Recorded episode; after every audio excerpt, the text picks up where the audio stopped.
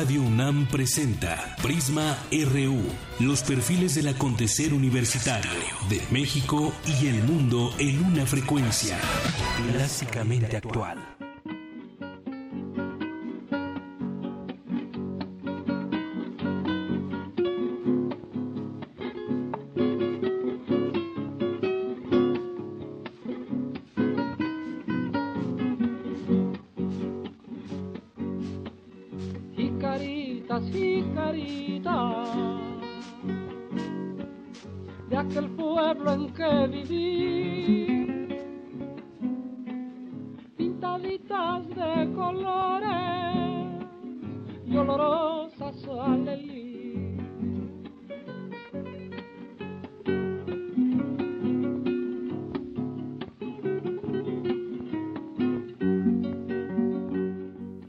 ¿Qué tal? Muy buenas tardes. Bienvenidos a Prisma RU por el 96.1 de FM. Hoy arrancamos con música de Augusto Alejandro Cárdenas Pinelo, mejor conocido como Guti Cárdenas, que fue un cantante, guitarrista y compositor mexicano, además de representante de la trova yucateca.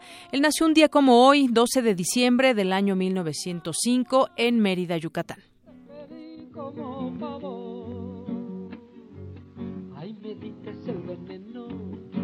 Veneno, de tu amor. En la jícara. Y así iniciamos hoy este informativo. Yo soy Deyanira Morán y le doy la más cordial bienvenida para que nos acompañe de aquí a las 3 de la tarde, donde le tendremos sobre todo información universitaria, nacional e internacional. En los temas eh, nacionales estaremos comentando sobre los 10 años de la guerra contra el narcotráfico, varias voces que han hablado al respecto. Estaremos analizando el tema, aunque bueno, ya tiene muchos años esta guerra contra el narcotráfico, pero pues a raíz de que llegó el presidente Felipe Calderón en su momento, arrancó una guerra contra el narcotráfico. ¿Cuáles son las, las cosas buenas o malas que ha dejado toda esta, toda esta guerra? Ya lo estaremos platicando más adelante al análisis y también por supuesto, estaremos comentando sobre, eh, y ahorita vamos a arrancar con esa información, justamente sobre el legado de Rafael Tobar y de Teresa, que falleció a la edad de 62 años este fin de semana. Era secretario de Cultura de nuestro país. Y además también tendremos deportes, tendremos cultura y mucho más aquí en Prisma RU. Arrancamos. Portada RU.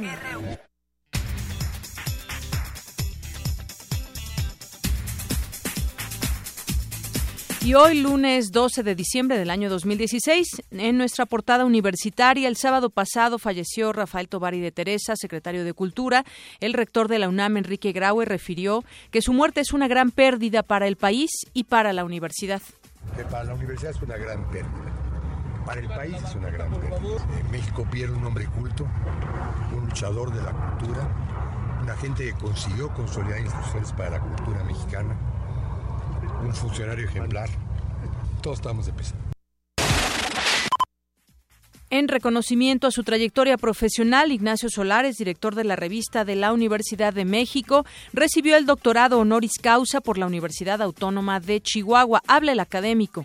Y los jesuitas me marcaron con un fuego ardiente en el corazón. No he dejado de, de ser un profundo discípulo de los jesuitas. Porque han sido los mejores maestros que he tenido y porque me tocaron un punto que yo ya traía débil, que era lo espiritual.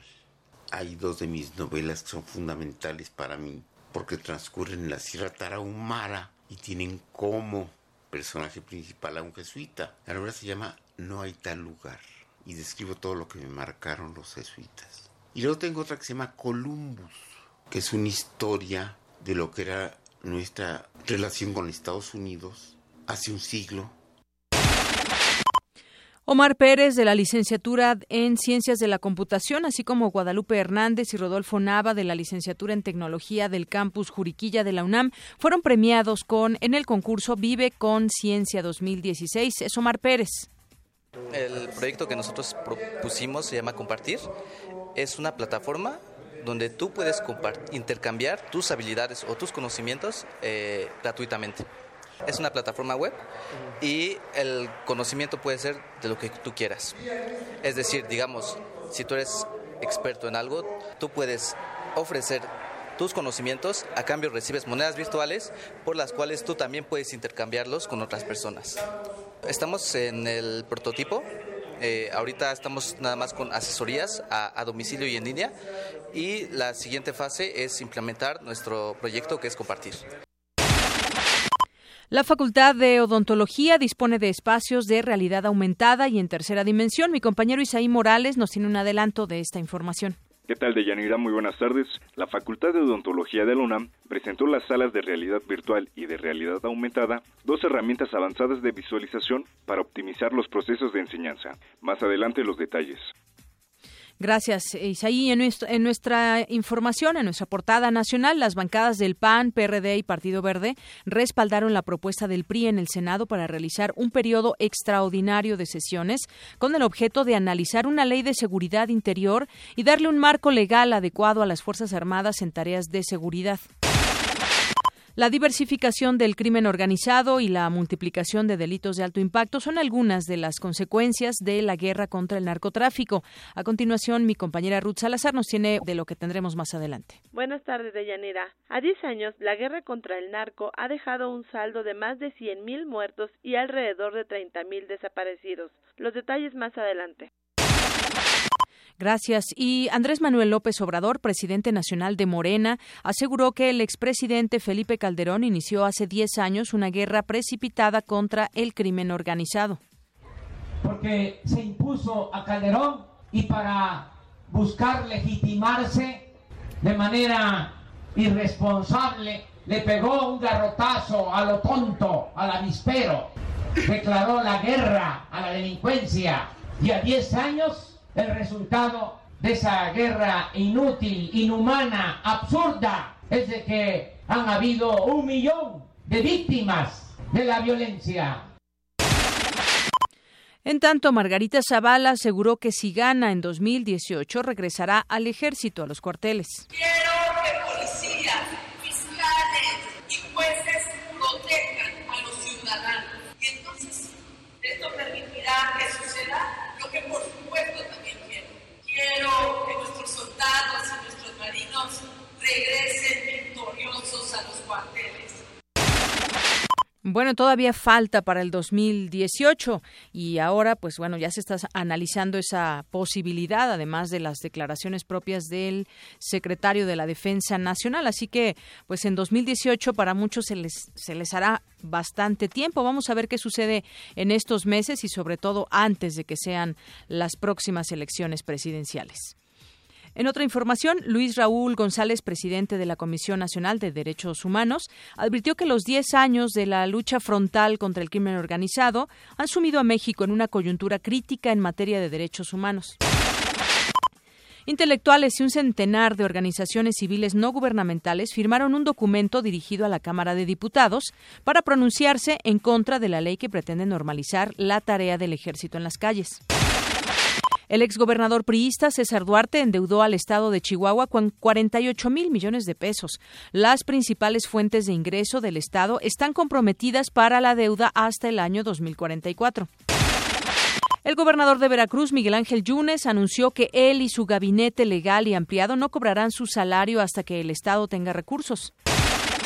La Arquidiócesis de México calificó como escandalosos los bonos secretos de fin de año de diputados y senadores.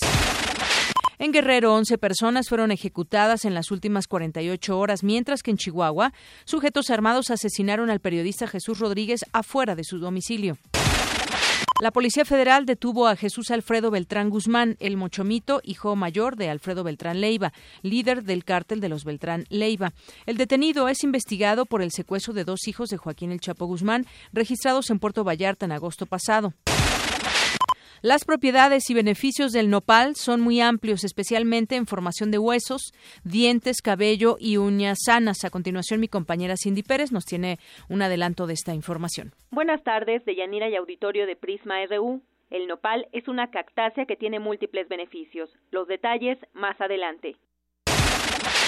Hoy en nuestra portada de Economía y Finanzas, la producción industrial de México en su comparación anual cayó 0.6% durante el mes de octubre, según cifras del INEGI.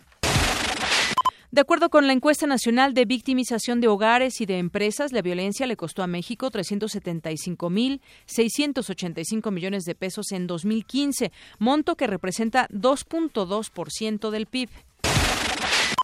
Las ventas a tiendas comparables y totales de los establecimientos comerciales afiliados a la ANTAD crecieron 5.9 y 9% respectivamente en noviembre de este, de este año respecto al mismo mes del año anterior.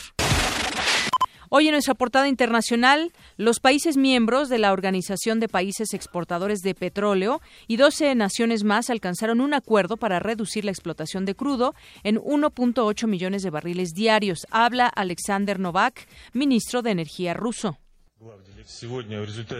Hoy, después de unas largas negociaciones, y no me refiero solo a las de hoy, pues el proceso comenzó a principios del año 2016, logramos firmar un memorando de colaboración que fija nuestros pasos conjuntos para equilibrar la situación en el mercado. Es un acontecimiento verdaderamente importante para la industria petrolera porque por primera vez en las actividades conjuntas participan un número tan considerable de países. El presidente electo Donald Trump de Estados Unidos rechazó las conclusiones de la CIA según las cuales Rusia intervino en las elecciones para ayudar en la victoria del republicano. Creo que es ridículo, es solo otra excusa, no me lo creo. Creo que los demócratas lo dicen porque acaban de sufrir una de las peores derrotas de su historia política en este país. No tienen ni idea de si fue Rusia, China o alguna persona. Podría ser alguien sentado en una cama en algún lugar del mundo. Nicolás Maduro, presidente de Venezuela, anunció que dejarán de circular los billetes de 100 bolívares en su país. Explíquele bien a nuestro pueblo lo que van a ser los mecanismos, la necesidad de esta medida y yo pido todo el apoyo del pueblo de Venezuela a todas las decisiones que estamos tomando en función de golpear las mafias y defender el derecho que tenemos al crecimiento, a la estabilidad y a la tranquilidad económica de nuestro pueblo que a todo, a todo digan que sí, dice Nicolás Maduro. Por otra parte, el portugués Antonio Guterres eh, juró como nuevo secretario general de la Organización de las Naciones Unidas. Reemplazará a Ban Ki-moon el próximo primero de enero de 2017.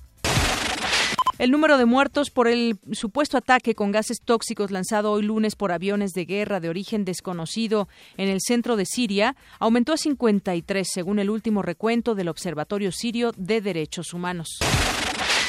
Y como todos los días tenemos cultura con Tamara Quiroz que nos tiene un adelanto de esta información. Tamara, buenas tardes. Muy buenas tardes, Deyanira y estimado auditorio. Hoy recordamos el nacimiento de la escritora Elena Garro. Además, Universum, Museo de las Ciencias, celebra su vigésimo cuarto aniversario. Les tenemos información importante. Gracias. Y nos vamos ahora a un avance de la información deportiva. Ya es aquí con nosotros Eric Morales. Eric, buenas tardes. Buenas tardes, Deyanira y amigos de Prisma RU. La Facultad de Ingeniería de la UNAM ganó el campeonato de básquetbol durante los pasados Juegos Universitarios. Además, México derrotó a Estados Unidos en el cuadragésimo tercer Tazón Azteca. Y el Club América enfrentará al Real Madrid en las semifinales del Mundial de Clubes 2016. Esta y otra información más adelante. Gracias.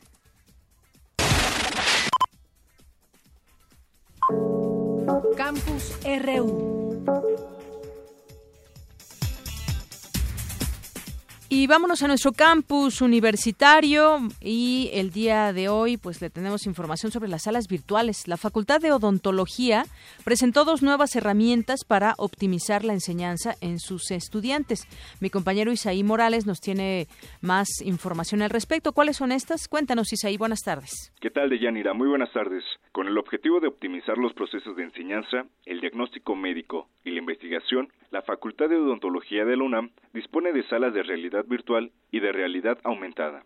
Se trata de dos herramientas avanzadas de visualización. La sala de realidad virtual permitirá apreciar con mayor realismo huesos, cráneos, tejidos blandos y piezas dentales, que podrán ser girados para una mejor comprensión del procedimiento quirúrgico o simplemente para el conocimiento a fondo de una estructura. Rodrigo Hernández, académico de la Facultad de Odontología y corresponsable del proyecto, explicó la importancia de usar la tecnología de este tipo en el proceso de enseñanza-aprendizaje de los universitarios. Es una tecnología que estamos utilizando para la enseñanza, en donde yo puedo poner cualquier dispositivo que tenga una cámara eh, a que reconozca un patrón, que en este caso se le llama marcador, que es, no es más que una imagen que reconoce y por medio de esta pantalla genera una imagen tridimensional, la cual puede ver el alumno girar a su este antojo, eh, verla en cualquier posición y bueno, en este momento estamos utilizando para varias áreas, pero la más representativa pues es anatomía humana y creemos que eso es una mejora en la enseñanza.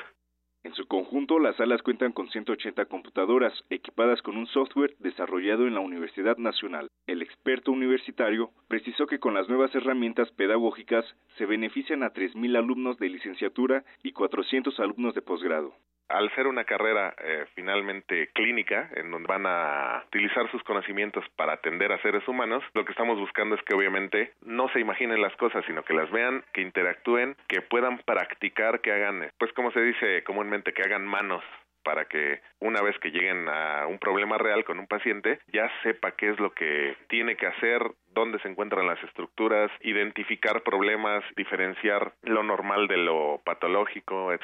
Con este propósito, la UNAM desarrolló los modelos tridimensionales de los 206 huesos del cuerpo humano para su estudio en las aulas digitales. Además, Hernández adelantó que trabajan para llevar estos modelos a una versión móvil, donde el alumno podrá descargarlos y visualizarlos desde su tableta o móvil, con el objetivo de que se amplíe a un mayor número de beneficiarios.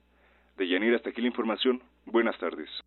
Gracias, Isaí. Muy buenas tardes. Bueno, pues vamos a continuar ahora con eh, pues esa semblanza de Rafael Tovari de Teresa, que falleció a la edad de 62 años, secretario de Cultura de nuestro país, el primer secretario de Cultura de nuestro país. Se decía que hoy podría ya nombrarse alguno, estaremos muy atentos, pero por lo pronto le dejamos con esta información que preparó mi compañero Jorge Díaz. Deyanira, buenas tardes. La diplomacia, la abogacía y la historia fueron sus pasiones antes de convertirse en el primer secretario de Cultura luego de la desaparición de Colaculta. Rafael Tovari de Teresa siempre pugnó por una difusión cultural no solo a nivel de acuerdos, convenios y firmas protocolarias, sino con acciones concretas para poner en primer plano el arte y la cultura mexicana. Al principio yo mismo me hice esa pregunta y dije, bueno, si ya estuve dos administraciones, ¿qué hago una tercera? Pero finalmente digo, bueno, vivo yo dentro de la cultura. Uno puede dejar el puesto, pero uno sigue leyendo, uno sigue oyendo música, uno sigue yendo a exposiciones, uno sigue yendo al teatro. Autor de diversos libros publicados por el Fondo de Cultura Económica y Alfaguara, entre otras casas editoras, abordó temas como la política cultural y el modernismo.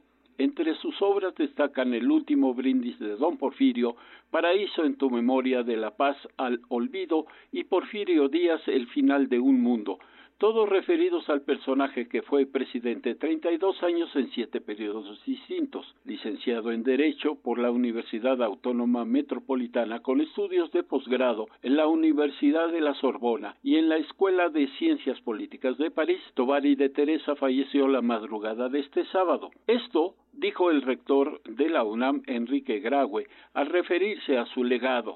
Para la universidad es una gran pérdida para el país es una gran pérdida. México pierde un hombre culto, un luchador de la cultura, una gente que consiguió consolidar instituciones para la cultura mexicana, un funcionario ejemplar. Todos estamos de pesar.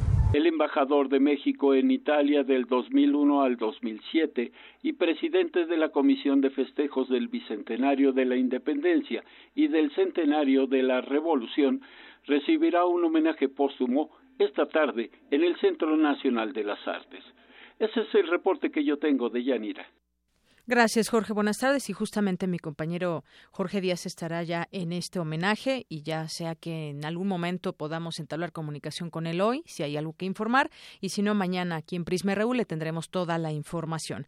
Por lo pronto me enlazo vía telefónica con el doctor Emilio Cárdenas, director general del Festival Internacional Cervantino, para hablar justamente de la trayectoria y el legado, sobre todo también de este hombre de la cultura, Rafael Tobar y de Teresa. Doctor Emilio, bienvenido. Buenas tardes.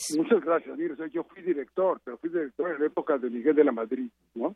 Sí. Eh, mire, yo quisiera, eh, se han dicho muchísimas cosas de Rafael y todas son muy merecidas, pero tratándose de una estación universitaria, sí quisiera destacar un asunto muy importante. Se hizo un convenio entre Relaciones Exteriores y la universidad para dotar a las, uh, a las embajadas de películas sobre la cultura de México era un proyecto que se llama Imagen Viva de México. Y ahí fue eh, la participación fundamental de la Secretaría de Relaciones Exteriores con la universidad para distribuir este material a todas las embajadas de, América Latina y, del mundo en realidad. ¿eh? Entonces, este es un asunto que vincula muy estrechamente a don Rafael con la universidad, con la producción y distribución de una uh, serie cultural que se llama Imagen Viva de México. Lo menos que podemos decir es que Rafael Tobar de Teresa ocupa un lugar central en la cultura de nuestro país, en la línea de eh, Sierra, en la línea de Vasconcelos, en la línea de Torres Bodet y desde luego en la que él marcó eh, tan profundamente en la segunda mitad del siglo XX como creador de instituciones importantísimas. Exactamente, muchas voces hoy señalan eh, justamente esto que pues fue creador de instituciones culturales, hizo ver la necesidad también entre las autoridades propias para que se generaran entre presupuestos, proyectos, programas. Ese es un gran legado que deja, sobre todo que se haya puesto en el centro también de, de, las instituciones y crear las propias instituciones culturales. Esto es, pero en verdad yo le quisiera recalcar esta vinculación que logró él entre la Secretaría de Relaciones Exteriores y la Universidad de México para difundir a través de los medios de comunicación la cultura de México, ¿no? Yo creo que eso es uno de sus labores que pocas veces se han destacado y que se deben absolutamente al interés que tenía Rafael en la difusión internacional de nuestra maravillosa cultura. Así es, un interés genuino en torno al tema de la cultura para hacerla llegar eh, eh, de manera general y no solamente, no solamente que se quedara quizás en un grupo. Eso fue también parte importante de las voces que hoy señalan eh, parte de este legado importante de, Rafael Tobar y de Teresa. Yo creo que la cosa más importante era, bueno, entre tantas, es su capacidad que tenía para difundir la cultura de México en el mundo. Pues recordemos que es un diplomático de altísimo nivel, diplomático de carrera. Eh, yo tuve el honor de, estar en el puesto que él tuvo, que era director general de Asuntos Culturales de la Cancillería, en donde realmente inicia una enorme carrera de servidor público. Así es, y por ahí leía también los proyectos culturales contribuyen a la paz, a la seguridad, a, la reconstrucción del tejido social y esto, bueno, pues creo que quedó más que entendido de, de, su parte al promover durante todos estos años estar en distintas, en distintos momentos, en distintos gobiernos, sin eh, cejar en esta, pues también lucha, podríamos decirlo.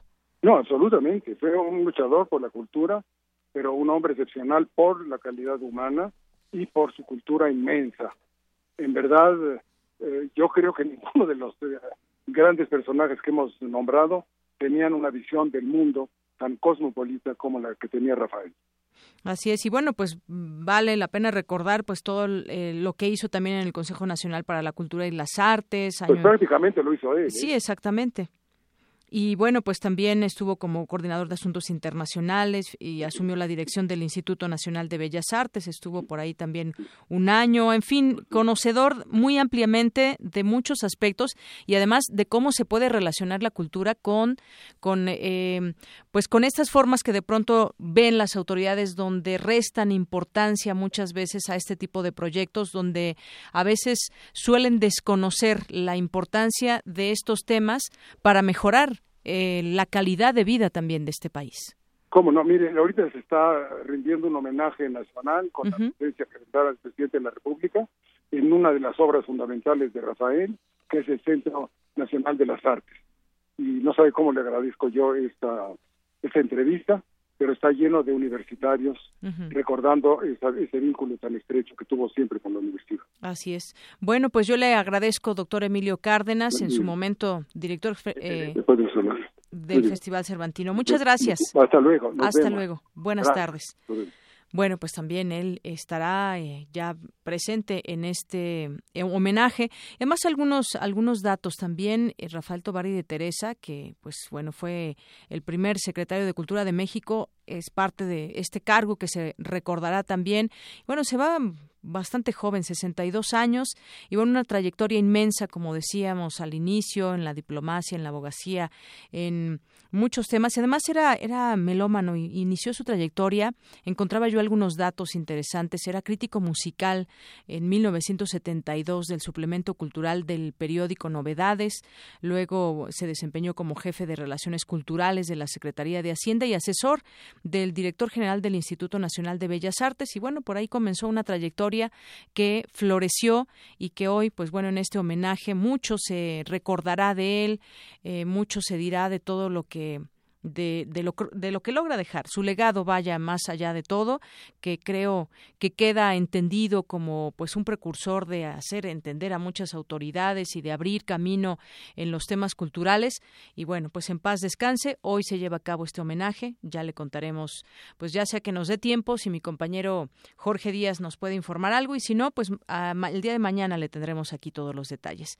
Es la una con 29 minutos y regresamos a nuestros temas universitarios universitarios. ¿Está bien? Regresamos a nuestros temas universitarios. Mi compañera Cindy Pérez nos platica acerca de los beneficios que tiene este alimento que pues debería estar en todas las mesas de, las familias mexicanas, ¿no? Y de todos, que es el, nopal, porque es, es eh, barato, es nutritivo y además, bueno, escuche todos los beneficios que tiene, que tiene el nopal. Adelante, Cindy. Buenas tardes, de Yanira y Auditorio de Prisma RU. El nopal es parte de una larga tradición herbolaria de nuestro país por sus propiedades regenerativas. Además, el mucílago que proviene de esta cactácea tiene múltiples beneficios que pueden ser aprovechados por varias industrias. David Quintanar, académico de la Facultad de Estudios Superiores Cuautitlán, nos brinda más detalles de esta planta. Se ha visto que el nopal contribuye de manera importante a la regeneración. Evidentemente forma una película, si el agua es bastante viscoso, entonces forma una, una película que pudiera ser eh, considerada como un sustituto del moco natural del, del recto gastrointestinal y entonces esto es un efecto protector que promueve el efecto regenerativo. Cuando se combina el mucílago del nopal con algunos humectantes tradicionalmente utilizados en la industria cosmética, se ha encontrado que el, el efecto de pérdida de agua transepidermal se ve eh, muy favorecido con el uso del nopal y el efecto humectante se ve potencializado. Deyanira, te comento que el investigador señaló que con la baba de nopal, como también se conoce al mucílago, se espera obtener dos patentes. Nosotros, por ejemplo, aprovechando este efecto y teniendo en cuenta que, bueno, el mucílago de nopal es un sistema hinchable, entonces le agregamos un bloqueador de bomba de protones con la idea de disminuir la acidez y al mismo tiempo provocar la regeneración. Una de ellas ya estamos este, en un proceso, bueno, el CIT, el Centro de Innovación y Desarrollo, ya está en procesos de negociación con algunas empresas para tratar de obtener una comercialización El producto de cosmético, eh, bueno, se empieza a utilizar en algunas formulaciones y también esperamos que, bueno, tener algunos contactos con las empresas interesadas con la finalidad de hacer venta de este de como una materia prima ya sinérgica. Ahora ya saben, Radio Escuchas, el nopal no solo da tunas, es regenerador y puede ser utilizado para la fabricación de pastillas que liberen lentamente los medicamentos. Hasta aquí el reporte. Muy buenas tardes. Gracias, Cindy. Muy buenas tardes. Pues sí, ya efectivamente desde hace un tiempo y habrá que ver también, yo me imagino, cuestión de marcas y demás. Hay pastillas, pastillas de, de nopal. Pero bueno, esto y más, esto y más nos puede generar de beneficios este este alimento. Y bueno, nos vamos ahora con mi compañera Ruth Salazar porque se cumplieron ya 10 años de la guerra contra el narcotráfico que inició en su momento el presidente Calderón, hoy expresidente, en su sexenio, dejando miles de víctimas desplazados. Acordémonos de las víctimas colaterales y de todos los daños que se hizo.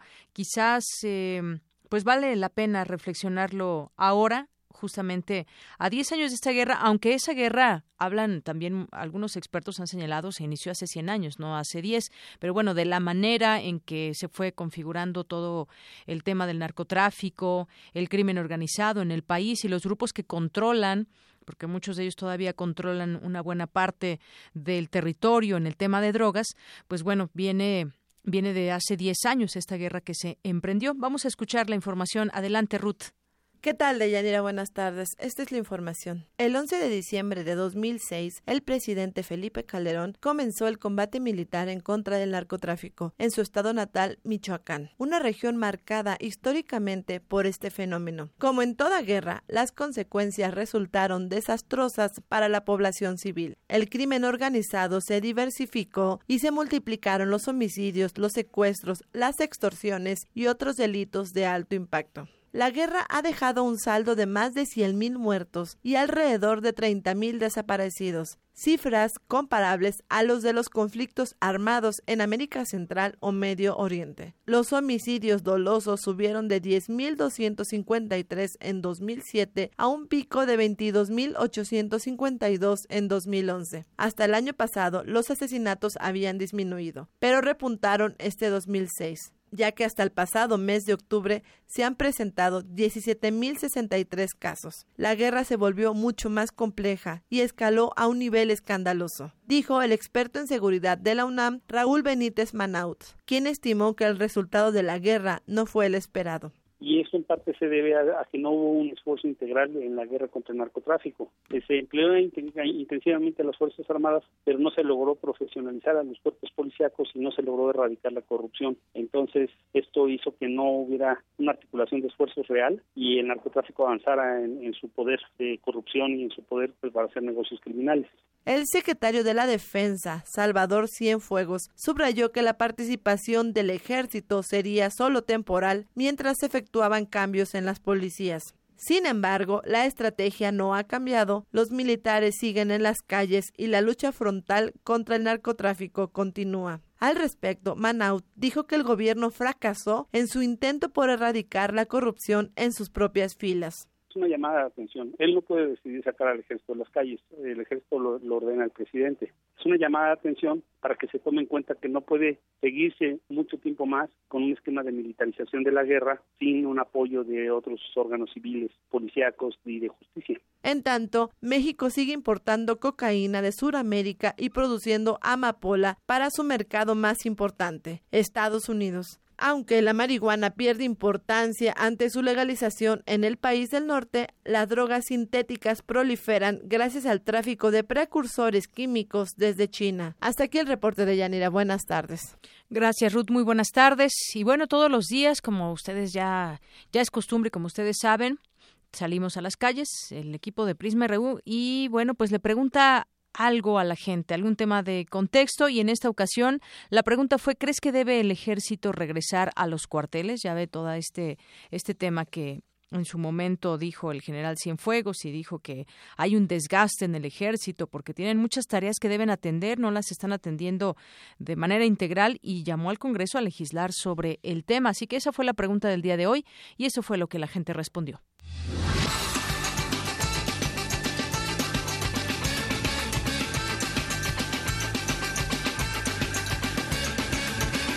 Considero que debe estar en las calles debido a que la policía no es, no es capaz ni es competente para cuidar la seguridad de las personas. La, la verdad, yo ahí sí creo que depende mucho en dónde estemos, porque hay lugares donde hay mucha inseguridad.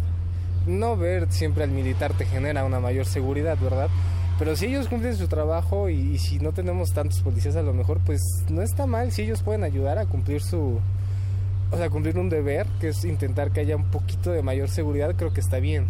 No, pues yo creo que sí debería de permanecer, ¿no? En las calles, porque, por ejemplo, en, digo, no aquí, pero en Ciudad Juárez, cuando estaba el crimen muy difícil, pues sí los aplacaron, ¿no? Pues es que es parte de proteger a la soberanía, ¿no? Y pues creo que ellos deberían de, de seguir, pues ayudando a la población, o sea, no pues en los cuarteles de todos modos pues no hay trabajo, ¿no? Pues que es pues que hagan algo, ¿no? Creo que debe regresar a los cuarteles y realizar actividades propias de su función. Permanecer en las calles es muy necesario ya que la inseguridad está todo el mundo ahora hablamos como anécdota que nos asaltaron, que nos robaron al vecino, al amigo. Yo siento que falta elemento policíaco. En un área de un kilómetro cuadrado queremos saber cuántos policías hay para vigilar es muy necesario pues seguir combatiendo el crimen y la delincuencia. Solamente pues el ejército es el que está tomando un poquito más de acción, que la misma policía. Quiero seguridad, me da lo mismo si, hace, si están en las calles o están en los cuarteles. Quiero seguridad.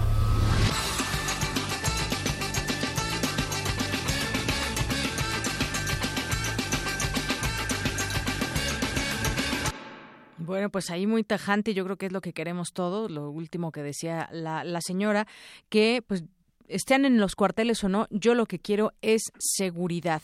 Y bueno, pues le traemos a colación todo ese tema porque también ahora ya eh, distintas organizaciones civiles, intelectuales y un centenar de organizaciones civiles no gubernamentales se pronunciaron en contra de las iniciativas legislativas que pretenden normalizar las tareas del ejército en las calles durante una discusión en la Cámara de Diputados de la ley reglamentaria del artículo 29 de la Constitución Política de los Estados Unidos Mexicanos que establece la declaración de estado de emergencia o de excepción dictada por el Ejecutivo para atender casos de perturbación grave de la paz pública. Las ONGs emitieron un comunicado donde se posicionaron en contra de que los militares continúen realizando las labores que corresponden a la policía. Vaya tema, porque habrá que replantear también y habrá que analizar cuál es el papel que están jugando las policías actualmente. Y em, tienen muy claras sus eh, actividades, sus acciones, sus, sus tareas y labores, pero ¿lo están haciendo bien? Esa es la pregunta. Pero regresemos también a este tema que, bueno, pues va a final de cuentas todo ligado. Eh, Diez años de guerra contra el narcotráfico. De esta guerra, hay que decirlo así, que en su momento se, se llamó así, después eh, ya como que no le gustó el nombre en su momento al expresidente Felipe Calderón. El caso es que tenemos diez años en esta, pues en esa guerra que emprendió él y que después ya no se llamó así, pero de cualquier manera se siguen haciendo labores para intentar frenar todo este tema, no solamente del narcotráfico, sino las consecuencias que trae, que eso es lo más lamentable, muchas muertes, desapariciones y tantas cosas que podríamos decir aquí. Vamos a platicar ahora, y le agradezco nos tome la llamada, como en otras ocasiones, al doctor Emilio Vicerretea. Él es académico de la Facultad de Ciencias Políticas y Sociales de la UNAM y especialista en seguridad nacional. Doctor, bienvenido, muy buenas tardes. Muchas gracias, Yanira. Un placer y un honor estar con usted y su generoso auditorio. ¿eh? Muchas gracias, doctor. Bueno, pues, eh, ¿qué opinión le merece estas 10 años de guerra contra el narcotráfico que en su momento inició el presidente Felipe Calderón? Hoy hay muchas voces en torno a este tema y una buena parte, pues, critican el, el tema o quizás la forma en cómo se dieron las cosas por las consecuencias que se tienen. ¿Usted cómo, cómo ve este tema, doctor? Fíjese, he estado escuchando sus comentarios y las observaciones de varios de los entrevistados en la cápsula anterior. Y una de las cuestiones que llama la atención y hay que decirlo en el contexto de la de la pregunta es en efecto todos queremos seguridad en muchos ámbitos no y a partir de ahí se difumina el concepto sí. Pero en lo que usted mencionaba y a veces eh, hay hay que buscar una precisión por ejemplo en el caso específico de la Constitución, es correcto, el artículo 29 habla de ese estado de excepción, pero uno de los temas que se está discutiendo y que están planteando tiene que ver con el artículo 89, es el constitucional, es ambos, y, y están vinculados al tema de los ámbitos de intervención en términos de seguridad pública, de seguridad interior y obviamente de seguridad nacional. Pero dejémoslo en estos dos primeros, seguridad pública y seguridad interior. La ley que se está discutiendo, y está muy asociado a esto que usted menciona, tiene que ver con el difícil tema que impulsó desde el inicio de su mandato el presidente Calderón. Difícil porque fue catalogado además como una guerra contra las drogas, así como usted bien lo decía. Pero hay un problema. Creo que el problema de inicio fue que no había un diagnóstico perfectamente determinado, sino había una especie de urgencia que tenía que ver con la legitimidad de, hacer algo. Eh, es una especie de activismo que en otros ámbitos puede verse estéril, ¿no? Porque no se trata de hacer para que vean que estoy haciendo, sino de hacer para obtener resultados. Y esto, bueno, pues nos lo hizo notar el general Cienfuegos la semana pasada. Muy fuerte el planteamiento, pero también hay que decirlo, no hemos resuelto todos, ni gobierno, ni sociedad, el problema de la inseguridad y hay que precisarlo. en esos términos. Creo que las estrategias que se han impulsado no han tenido los resultados esperados, unos más, unos menos, pero tendríamos que actuar en, en varios ámbitos y, y si me permite, yo hasta les he planteado, como lo he dicho en otros cursos o en conferencias, la necesidad de que haya políticas de Estado en materia de seguridad, de Yanira. Sí políticas de Estado en materia de seguridad. Y sí, usted mencionaba algo muy importante también. Las estrategias no han tenido los resultados esperados. En su momento no hubo un diagnóstico fehaciente, digamos que se quiso pues entrar, digamos, con una con algo que nos estaba en ese momento afectando mucho al interior del país, subían las muertes y demás. Se hace toda esta mm, estrategia. Sin embargo, van pasando los años y vemos que no ha, o no sentimos que, rinda frutos.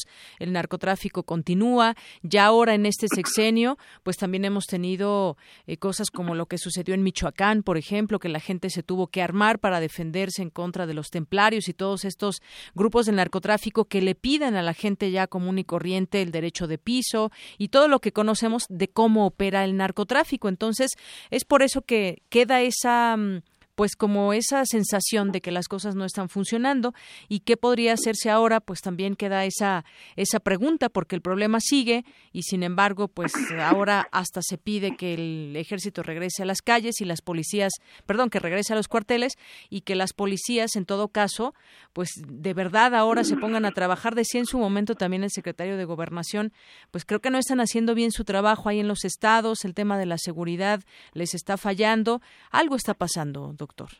Sí, tiene usted razón. Mire, el tema de la seguridad pública es quizás el más delicado. Y veamos estos dos o tres aspectos que quiero comentarle. En primer lugar, la seguridad pública no solamente es problema de los municipios o de los gobiernos de los estados o del gobierno federal. Son las tres instancias y eso es lo que implicó la coordinación. ¿Y qué es lo que está detrás? La principal falla, y esto hay que decirlo muy enfática y precisamente, aún y a pesar de las contiendas políticas que se puedan dar entre los estados y la federación. ¿eh? El punto es que no hay policías, no tenemos policías profesionales, no tenemos policías suficientes ni en los estados ni en los municipios. Eso es un hecho. En el ámbito federal tenemos una policía, la gendarmería, que ha ido creciendo, que se está trabajando, que tiene una capacidad operativa, pero muy limitada. Y este es el problema de fondo. O sea, no tenemos policías, entonces no hay quien se haga directamente responsable, ¿sí? más allá de la responsabilidad política, de las operaciones en las ciudades, en los municipios, en las comunidades, en las colonias, y por eso tenemos un crecimiento de ese corporativo que es la narcodelincuencia.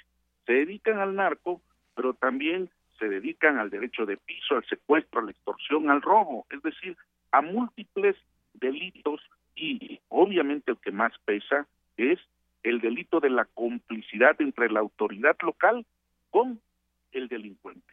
Ese es un tema muy fuerte que no ha sido resuelto. ¿Qué es lo que está detrás? Hay una intención. ¿Por qué interviene el ejército? Porque en muchos casos las Fuerzas Armadas tienen que intervenir a petición de parte pero también porque la capacidad de fuego de la delincuencia supera a las policías. Y no solamente supera a las policías en eso, sino también en su despliegue, organización y capacidad, más la complicidad que hay. Entonces, decir ahorita, y lo digo con mucho respeto, pero también con pleno conocimiento de causa, que regresar el ejército a los cuarteles en este momento, sin tener quien cumpla esa función, sería dañino para la sociedad, Yanira. Esta es la parte delicada, ¿eh? porque entonces dejaríamos expensas de la sociedad a expensas de la delincuencia organizada o no, pero con costos muy graves. Entiendo el tema que han señalado las organizaciones civiles y entiendo también su temor de que se militarice la seguridad pública. No, nadie está pidiendo eso, ni tampoco está detrás de la intención de la nueva ley de seguridad que se está discutiendo en, la Cámara de Diputados, la seguridad interior. Pero lo que sí hay que decirle es que necesitamos fortalecer esa parte y ahí es donde sí ha fallado el gobierno en sus tres niveles. ¿eh? No tenemos policías que realmente tengan y generen la confianza o el profesionalismo y, lamento decirlo y hasta contradecir al secretario de gobernación, pero las academias que existen no dan capacidad para cubrir todo el territorio nacional. ¿eh? Así es, eso es una, una realidad que tenemos y algo que, que usted dice es bien, y es muy cierto que muchas veces estos grupos organizados superan a, a, las policías en estrategia, en armamento y bueno, pues esas policías, además de no tener todos estos elementos, muchas veces se coluden como se ha visto en su momento en Guerrero, por poner solo un ejemplo, y que pues parte de lo que sucedió aquella vez con los 43 desaparecidos de Ayotzinapa era justamente pues completamente ver a la policía municipal eh, a los pies del narcotráfico básicamente o también en el caso del Estado de México muchas veces que pues esa policía que queda rebasada sigue habiendo homicidios eh, eh, sobre todo el, por ejemplo, simplemente el transporte público que ha sido asaltado y que muchas veces pues la policía eh, queda rebasada para poder cuidar a toda a toda esa gente. Entonces, ahí queda esa pregunta, ¿qué, qué seguirá? Y bueno, pues partamos de una realidad y de un diagnóstico para que cada autoridad, porque cada estado, digamos, pues tiene su realidad propia y en ese sentido, pues eh, muchas veces la crítica se hace general, pero cada cada lugar tiene sus particularidades. Sí, en efecto, usted menciona el Estado de Guerrero y otros más y otras más otras entidades. El Estado de Guerrero se volvió un asunto simbólico por el tema de Iguala y Otzinapa, pero también por un tema muy claro y preciso. Sí, el asunto de la amapola y la droga entraron de lleno y hubo una confusión en estos tres últimos años donde ha tenido tres gobernadores distintos, sí, de tres partidos o de fuerzas políticas distintas y la verdad es que no han logrado avanzar o no hemos logrado avanzar en resolver el problema. Hay una cuestión que hay que señalar y que vale la pena considerar. Las dos instancias que señalaba el presidente Peña al inicio de la administración, coordinación entre los tres niveles de gobierno y mayor uso de la inteligencia, pues eh, es un esfuerzo importante, pero la verdad es que no se ha logrado. Mientras no se obtengan los resultados, no de que disminuya, y perdón que lo diga así, en un plan de gobierno no se puede hablar de disminuir los factores de la delincuencia. Lo que se tiene que trabajar es erradicarlos, cortarlos de raíz. Ese es el sentido de una política de Estado. Resolver un problema de fondo con profundidad suficiente y no permitir que si se quita la presión, vamos a suponer que regrese el ejército, la marina o algunos de los policías federales a sus cuarteles y entonces el tema sigue creciendo porque tenemos complicidad, porque tenemos inoperancia, porque tenemos que la delincuencia organizada, insisto mucho en ello, trabaja como un corporativo y si no lo vemos en esa totalidad, el problema es que por pretender resolver un problema de supuesta seguridad para que estén los militares en los cuarteles, vamos a descuidar a la población y entonces el problema se va a incrementar. Esto es delicado y hay que hacérselo notar a los grupos de la sociedad civil, porque muchas veces solicitan un elemento de control en sus libertades y derechos, pero lo que propiciaría a la larga sería un costo mayor para la sociedad. ¿eh? Así es. Bueno, pues ahí están algunos puntos interesantes que usted nos comenta y bueno, pues queríamos conocer su opinión luego de que este tema pues está a punto también de, de manejarse ahí con los diputados, de que el ejército debe dejar tareas policiales o no.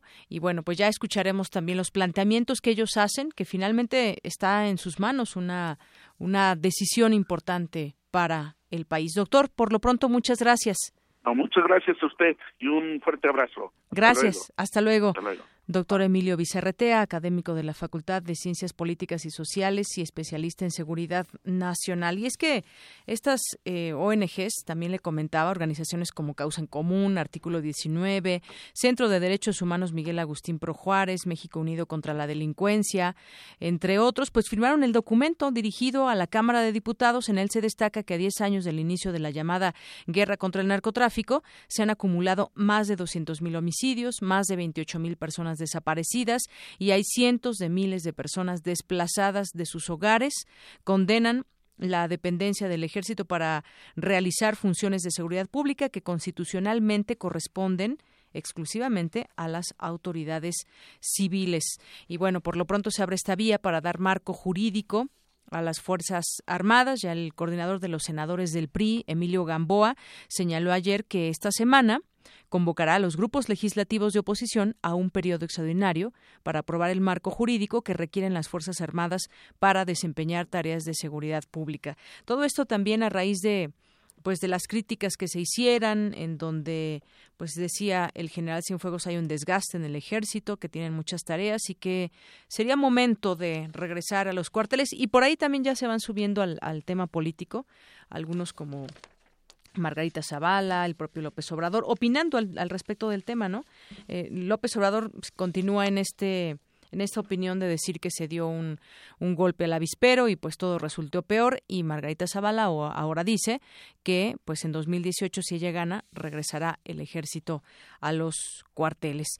Bueno, y vámonos a cultura, más adelante le platico sobre algunas voces que opinan sobre los 10 años de guerra contra el narcotráfico. Arte y cultura.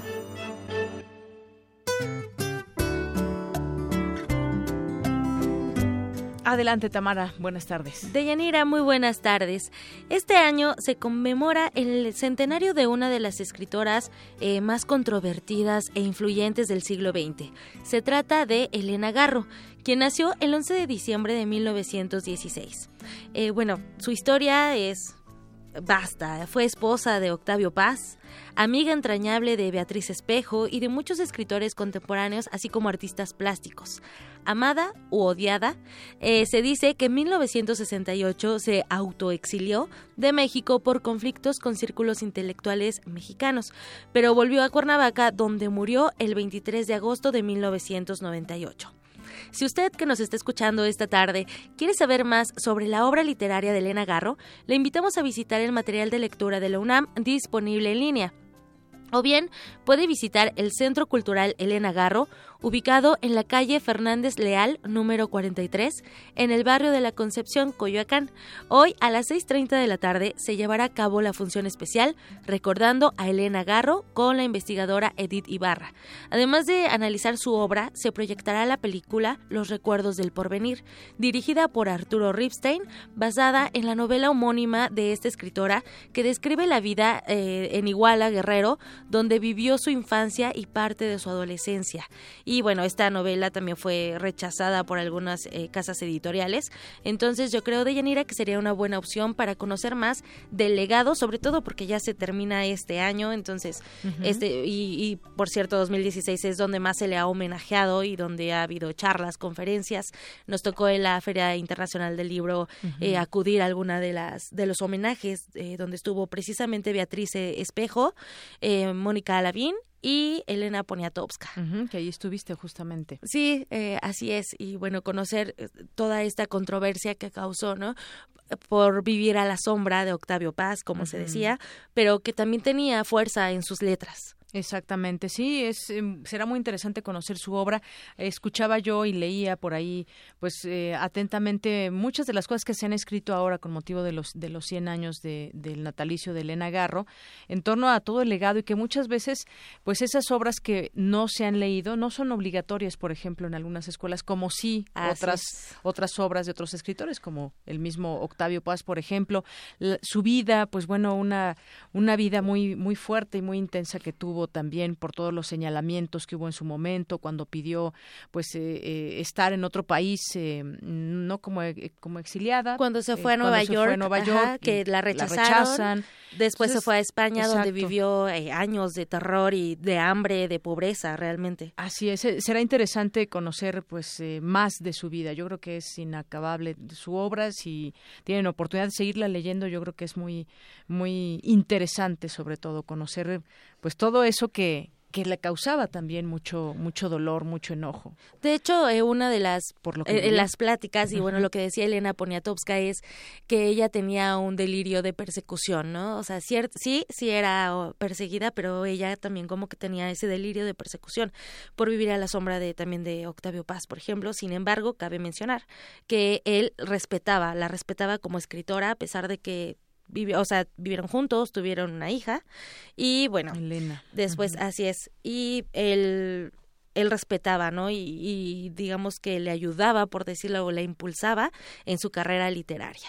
Entonces, ¿por qué no? Sería bueno conocer más de su obra, si gusta, bueno, si les gusta eh, conocer y aprender un poquito más, esa es la opción, leerla o bien acudir al Centro Cultural Elena Garro, les, les repito la ubicación, se encuentra en la calle Fernández Leal, número 43, en el barrio de La Concepción, en Coyoacán. Además, el, el espacio arquitectónico es impresionante. Así es. Muy bien. Deyanira, ¿te parece? Sí, nos escuchamos más tarde. Claro que sí. Gracias, Tamara. Zarpazo RU.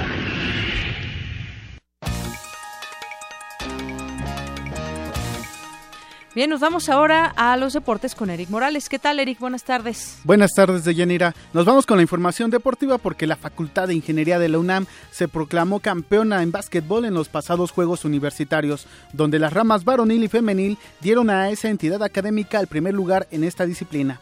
En la categoría femenil vencieron en la final a su similar de la Facultad de Estudios Superiores Acatlán con un marcador de 31 puntos a 27, mientras que el tercer puesto lo ocupó la Facultad de Ciencias. En la varonil, el equipo de ingeniería se impuso a la FE Zaragoza 64 unidades a 53 y con este resultado los escorpiones rojos conquistaron el bicampeonato del torneo. En tanto, el tercer lugar lo obtuvieron los búfalos de la Facultad de Contaduría y Administración. En otra información, el Club América venció dos goles a uno al equipo surcoreano Jeonbuk Motors. Con este resultado, las Águilas se enfrentarán en la semifinal del Mundial de Clubes al Real Madrid de España. El técnico merengue Zinedine Zidane confía en ganar una vez más ese campeonato de la FIFA.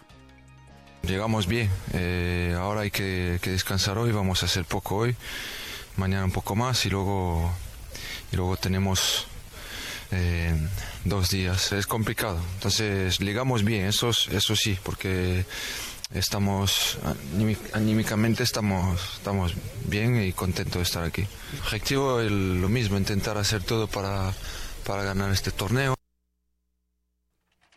El equipo del Rey tiene 35 juegos al hilo sin perder, mientras que el conjunto mexicano tiene 16 partidos seguidos sin conocer la, derrota. Al respecto, Ricardo Antonio Lavolpe, estratega del América, se refirió a esto y dijo que es gracias al trabajo de sus jugadores.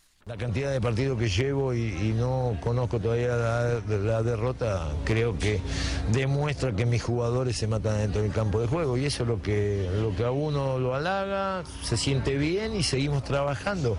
Y ya veremos qué pasa contra el Real de Madrid. El América y el Real Madrid se enfrentarán el próximo jueves 15 de diciembre a las 4.30 horas, tiempo del centro de México, y el ganador de este partido jugará la final del Mundial frente al equipo que triunfe en el duelo entre el Atlético Nacional de Colombia y el Kashima Antlers de Japón. Y este fin de semana también se llevó a cabo una edición más del clásico argentino entre el Club Atlético Boca Juniors y el Club Atlético River Plate. Luego, eh, duelo que ganaron los bosteros cuatro goles a dos. En un partido lleno de volteretas, ambos equipos de Buenos Aires eh, brindaron un buen espectáculo a los aficionados de fútbol. Luego del partido, Guillermo Barros Esqueloto, técnico de los Ceneices, dijo que el carácter de sus jugadores fue fundamental para obtener la victoria. Sí, en el, en entretiempo lo único que les dije fue que, que, como antes del partido les había dicho que era un partido de 90 minutos, que quedaban 45, que no nos podíamos desarmar porque por ir perdiendo, que teníamos que seguir jugando al fútbol, seguir atacando, tratar de manejar más la pelota y creo que lo hicimos. Arrancó el, el segundo tiempo un poco desprolijo para nosotros, pero después de los 5 o 6 minutos creo que volvimos a agarrar la pelota y, y lo ganamos bien. En tanto, Marcelo Gallardo, técnico de los Millonarios, aseguró que la derrota ante Boca dolerá para sus aficionados. Lamentablemente era el partido que no queríamos perder, que habíamos hecho mérito o hicimos mérito para, para ganarlo y bueno, nos quedamos con las manos vacías. Eh, así que masticaremos la bronca, nos, nos dolerá y mucho, pero a partir de mañana deberemos pensar que el jueves tenemos una final, Ahí está la información deportiva y no me queda más que preguntarte, pues sé que los dos equipos no son de tu preferencia, pero ¿a quién le vas? ¿Al América o al Real Madrid? Híjole, fíjate que lo decidiré en un volado, así, de plano. ¿Tú, tú sí tienes favorito? Yo creo que pues por el fútbol mexicano, América, ojalá que le vaya muy bien. Yo creo pero por el fútbol Hay pocas mexicano. posibilidades. Está bien, Eric. Nos escuchamos en una hora. Muchas gracias. Y bueno, pues nos vamos ahora a un resumen de la información. Ya llegamos a la primera hora de Prisma RU y ya está aquí conmigo Ruth Salazar. Adelante, Ruth, buenas tardes. Gracias, Deyanira. Buenas tardes a ti y a nuestro auditorio. Este es el resumen. En entrevista para Prisma RU, el doctor Emilio Cárdenas, exdirector general del Festival Internacional Cervantino, habló sobre el legado de Rafael Tobar y de Teresa, quien falleció el sábado pasado. Lo menos que podemos decir es que Rafael Tobar Teresa ocupa un lugar central en la cultura de nuestro país, en la línea de eh, Sierra, en la línea de Vasconcelos, en la línea de Torres Bodet y desde luego en la que él marcó eh, tan profundamente en la segunda mitad del siglo XX, como creador de instituciones importantísimas. En otro tema, el doctor Emilio Bizarretea, académico de la Facultad de Ciencias Políticas y Sociales de la UNAM, señaló que la intervención del ejército en la guerra contra el narcotráfico se debió a la falta de una policía efectiva. No tenemos policías profesionales, no tenemos policías suficientes, ni en los estados, ni en los municipios. Eso es un hecho. Y este es el problema de fondo. Decía ahorita, y lo digo con mucho respeto, pero también con pleno conocimiento de causa, que regresar el ejército a los cuarteles en este momento, sin tener quien cumpla esa función, sería dañino para la sociedad de Yanira. Esta es la parte delicada, ¿eh? porque entonces dejaríamos expensas de la sociedad a expensas de la delincuencia organizada o no, pero con costos muy graves. Quédense con nosotros. En la segunda hora de Prisma RU hablaremos con el doctor Fabio Barbosa del Instituto de Investigaciones Económicas de la UNAM sobre el acuerdo de la OPEP para reducir la producción de petróleo. Hasta, hasta aquí el resumen de Yanira. Buenas tardes. Gracias, Ruth. Muy buenas tardes. Vámonos rápidamente a un corte. Regresamos con más información aquí en Prisma RU. Primer movimiento. También un espacio para niños. Es la versión que hicieron los rusos en su momento del libro de Emil Winnie Pooh.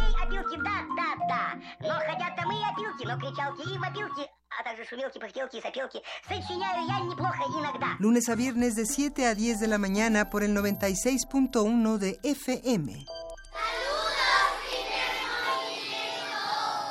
Radio.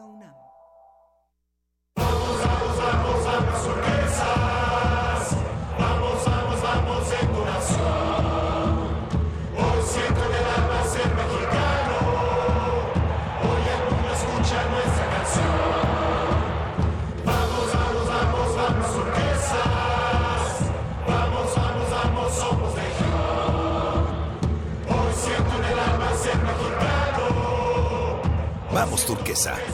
Vamos, nueva alianza. El luchador por la paz y el entendimiento a través del arte. El hombre que hizo de sus trazos un arma para confrontar la barbarie. Por primera vez en México, una retrospectiva del artista alemán, Otto Dix, Violencia y Pasión. Visita la exposición en el Museo Nacional de Arte, Tacuba 8, Centro Histórico, en la Ciudad de México, hasta el 15 de enero de 2017. Secretaría de Cultura, Gobierno de la República. Primer movimiento, un espacio de reflexión y análisis. Escucha a Luisa Iglesias, Benito Taibo y Juana Inés de esa. De 7 a 10, muy tempranito, siempre en Radio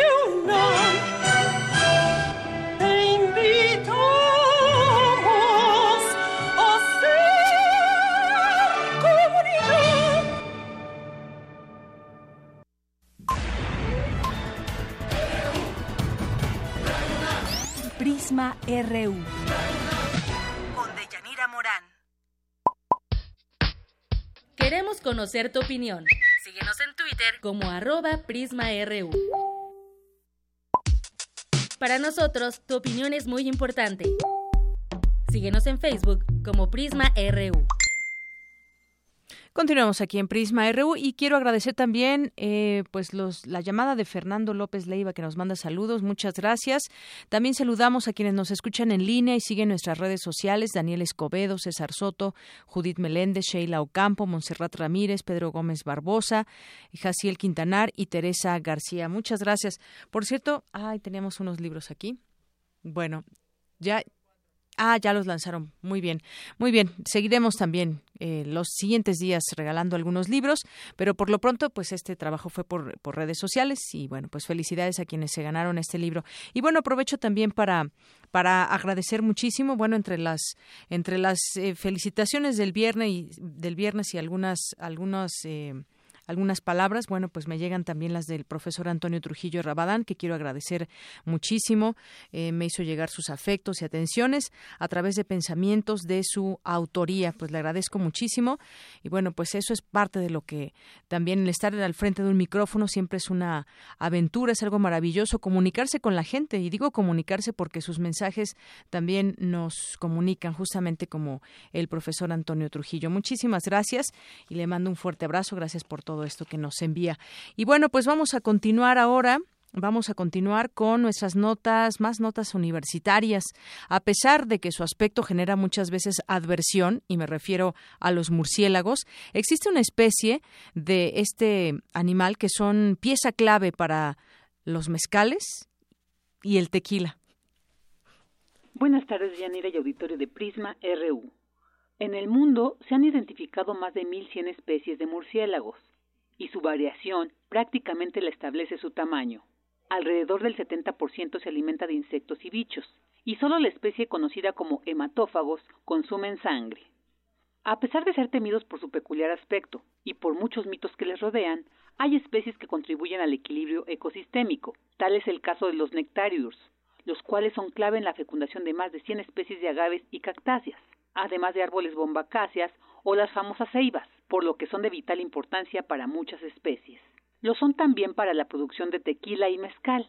Así lo señala Mauricio Quesada Bendaño, académico del Instituto de Investigaciones en Ecosistemas y Sustentabilidad de la UNAM. Los murciélagos yo diría que son muy importantes, son polinizadores de largas distancias, entonces mantienen lo que se denomina el flujo genético de largas distancias, es decir, el flujo vía polen. El movimiento del polen se puede llevar por varios kilómetros a través de los murciélagos y bueno, obviamente se podrían ver mermadas las poblaciones de murciélagos en la medida en que acabemos con plantas tan importantes o la floración de plantas tan importantes como los agaves y las cactáceas.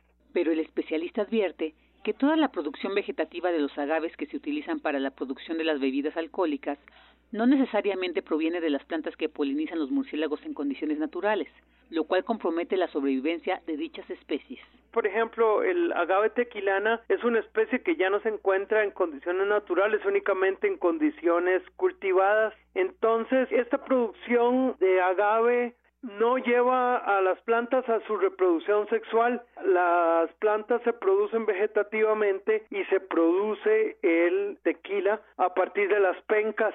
Entonces no se deja llevar a las plantas a la reproducción de manera tal que ahí no se le permite, digamos, al murciélago pues polinizar a esas plantas y por consiguiente pues el murciélago no está obteniendo ni el polen ni el néctar de esos agaves como tal. Ahora, un punto muy importante de esto es que yo creo que en los próximos años sí se va a requerir de la reproducción sexual, ya que se va a requerir diversificar genéticamente los cultivos, sobre todo de agave y posiblemente otras agaváceas de las cuales se obtiene el mezcal. Entonces ahí vamos a tener que recurrir más de forma natural a los murciélagos para su reproducción. Los laboratorios Nacional de Análisis y Síntesis Ecológica y de Investigación en Ecología y Conservación de Ambientes Tropicales del Instituto de Investigaciones en Ecosistemas y Sustentabilidad de la UNAM son los únicos en el país que hasta el momento estudian el declive de polinizadores y un posible colapso de colonias. Esta es la información Buenas tardes. Gracias a mi compañera Virginia Sánchez con esta información. Y nos vamos ahora con Cristina Godínez. Científicos desarrollan implantes cerebrales con el propósito de sustituir con una cerámica transparente la parte dañada en los pacientes. Adelante, Cristina. Buenas tardes, Deyanira. Integrantes del proyecto Ventanas al Cerebro trabajan en el desarrollo de implantes cerebrales, cuya base es una cerámica transparente. El propósito es sustituir la parte dañada en los pacientes. Además, con este proyecto se brindará una herramienta a los neurocirujanos para que puedan explorar el tejido cerebral en caso de una lesión por traumatismo, tumor o derrame cerebral. Santiago Camacho López, investigador del Centro de Investigación Científica y de Educación Superior de Ensenada, nos dice en qué consiste el desarrollo. Eh, estamos proponiendo un implante eh, craneal basado en esta cerámica que es biocompatible y que debido a a sus propiedades ópticas que permiten que el paso de la luz que es transparente a la luz visible, sí, entonces incorporar a este implante toda una plataforma de herramientas ópticas y biofotónicas, sí, fotónicas para hacer posible tanto el diagnóstico como el tratamiento de lesiones cerebrales a través de este implante. Para el doctor Camacho López, este tipo de proyectos son de largo aliento son desarrollos largos, ¿no? Porque, bueno, hay que resolver desde problemas fundamentales hasta problemas aplicados de ingeniería para que este implante sea una realidad en paciente, en un humano, ¿no? Entonces, ¿en qué etapa estamos en este momento? Bueno, la idea de este desarrollo nace en el 2010 durante este congreso y una vez que consultamos con la parte de neurociencias para ver ellos eh, qué pensaban de esta propuesta y que nos dijeron que desde el punto de vista de ellos eh, les parecía viable, empezamos a trabajar en esto, entonces en el 2012 más o menos empezamos en sí el desarrollo del implante y para el 2015 conseguimos apoyo de la eh, National Science Foundation en Estados Unidos y del CONACIT aquí en México. Entonces el proyecto está siendo financiado por estas dos entidades para una etapa de cinco años, la cual empezó en octubre del 2015. El desarrollo de nuevos materiales, técnicas y herramientas basadas en la óptica y los láseres son de gran relevancia, pues permiten innovar en un ámbito tan importante como el de la salud. De Yanir, este es el reporte. Buenas tardes. Gracias, Cristina. Nos vamos ahora con mi compañera Dulce García. El Colegio Nacional tiene un nuevo integrante orgullosamente universitario. Adelante, Dulce. Buenas tardes. Muy buenas tardes al auditorio de Prisma RU. Por su destacada labor académica, Alejandro Frank, coordinador del Centro de Ciencias de la Complejidad de la UNAM, ingresó este año a el Colegio Nacional. Aunque hoy es un físico teórico y uno de los descubridores de la teoría de la dispersión algebraica, cuando era más joven soñaba con ser un destacado deportista. Sin embargo, una fuerte enfermedad le dejó como alternativa las matemáticas. Así lo contó a Radio UNAM. Debido a una enfermedad que sufrí a los 12 años, en que se me prohibió hacer ejercicio, entre otros problemas y otras cosas, eh, descubrí en esa época en que, en que estaba tal vez aburrido que las matemáticas tenían un significado muy interesante para mí. Las matemáticas no fueron del todo fáciles para Alejandro Frank, pero sí le pusieron un reto. Hice mi propia manera de pensar el problema y lo escribí en un cuadernillo. Se lo entregué muy orgulloso al profesor y quedó muy impresionado. Ahora el integrante del Colegio Nacional considera que no hay que presionar a los jóvenes para que aprendan alguna materia, sino ofrecerles diversos métodos que les faciliten su comprensión. Más que tratar de empujarlos, hay materiales que son muy interesantes, libros. Eh, yo empecé estudiando, no estudiando, leyendo de ciencia ficción. En México tenemos varios programas para que los niños se puedan acercar a la ciencia. Uno de ellos se llama Pauta, programa Adopte un Talento, en lo que yo he participado y otros científicos de la UNAM, está Universum. Ciertamente no es a través de la presión o los castigos que se puede impulsar a los niños para la ciencia. Del fútbol callejero a las matemáticas, de las matemáticas a la física y de ahí al Centro de Ciencias de la Complejidad y luego a el Colegio Nacional. Con esta peculiar trayectoria, Alejandro Frank ve el futuro de la ciencia en la investigación multidisciplinaria. Cada vez más se camina hacia la multidisciplina los propios científicos, la gente de ciencias sociales y las humanidades estamos colaborando para eh, entrar a problemas que incumben a todo el país. Está, por ejemplo, el Centro de Ciencias de la Complejidad, donde tengo la fortuna de trabajar y eh, estudiamos problemas de salud, problemas de medio ambiente, problemas de energía eh, y estamos intentando incidir en problemas reales de la sociedad. Hasta aquí la información. Muy buenas tardes. Gracias, Dulce. Nos vamos ahora con mi compañero Abraham Menchaca. Entramos a terrenos de economía y, bueno, pues después de un acuerdo de la Organización de Países Exportadores de Petróleo, la OPEP, México decidió disminuir su producción de crudo. Adelante, Abraham, cuéntanos. Buenas tardes. ¿Qué tal, Deyanira? Buenas tardes. La OPEP y otras naciones productoras de petróleo fuera del grupo, incluyendo a Rusia y México, alcanzaron su primer acuerdo global desde el 2001 para recortar el bombeo de crudo en conjunto en 600 mil barriles diarios a partir del primero de enero del 2017. Alexander Novak, ministro de Energía ruso, informó que esta medida busca aliviar el exceso de oferta que ha mantenido deprimido los precios del crudo por los últimos dos años. Hoy, después de unas largas negociaciones, y no me refiero solo a las de hoy, pues el proceso comenzó a principios del año 2016, logramos firmar un memorando de colaboración que fija nuestros pasos conjuntos para equilibrar la situación en el mercado. Es un acontecimiento verdaderamente importante para la industria petrolera porque por primera vez en las actividades conjuntas participan un número tan considerable de países.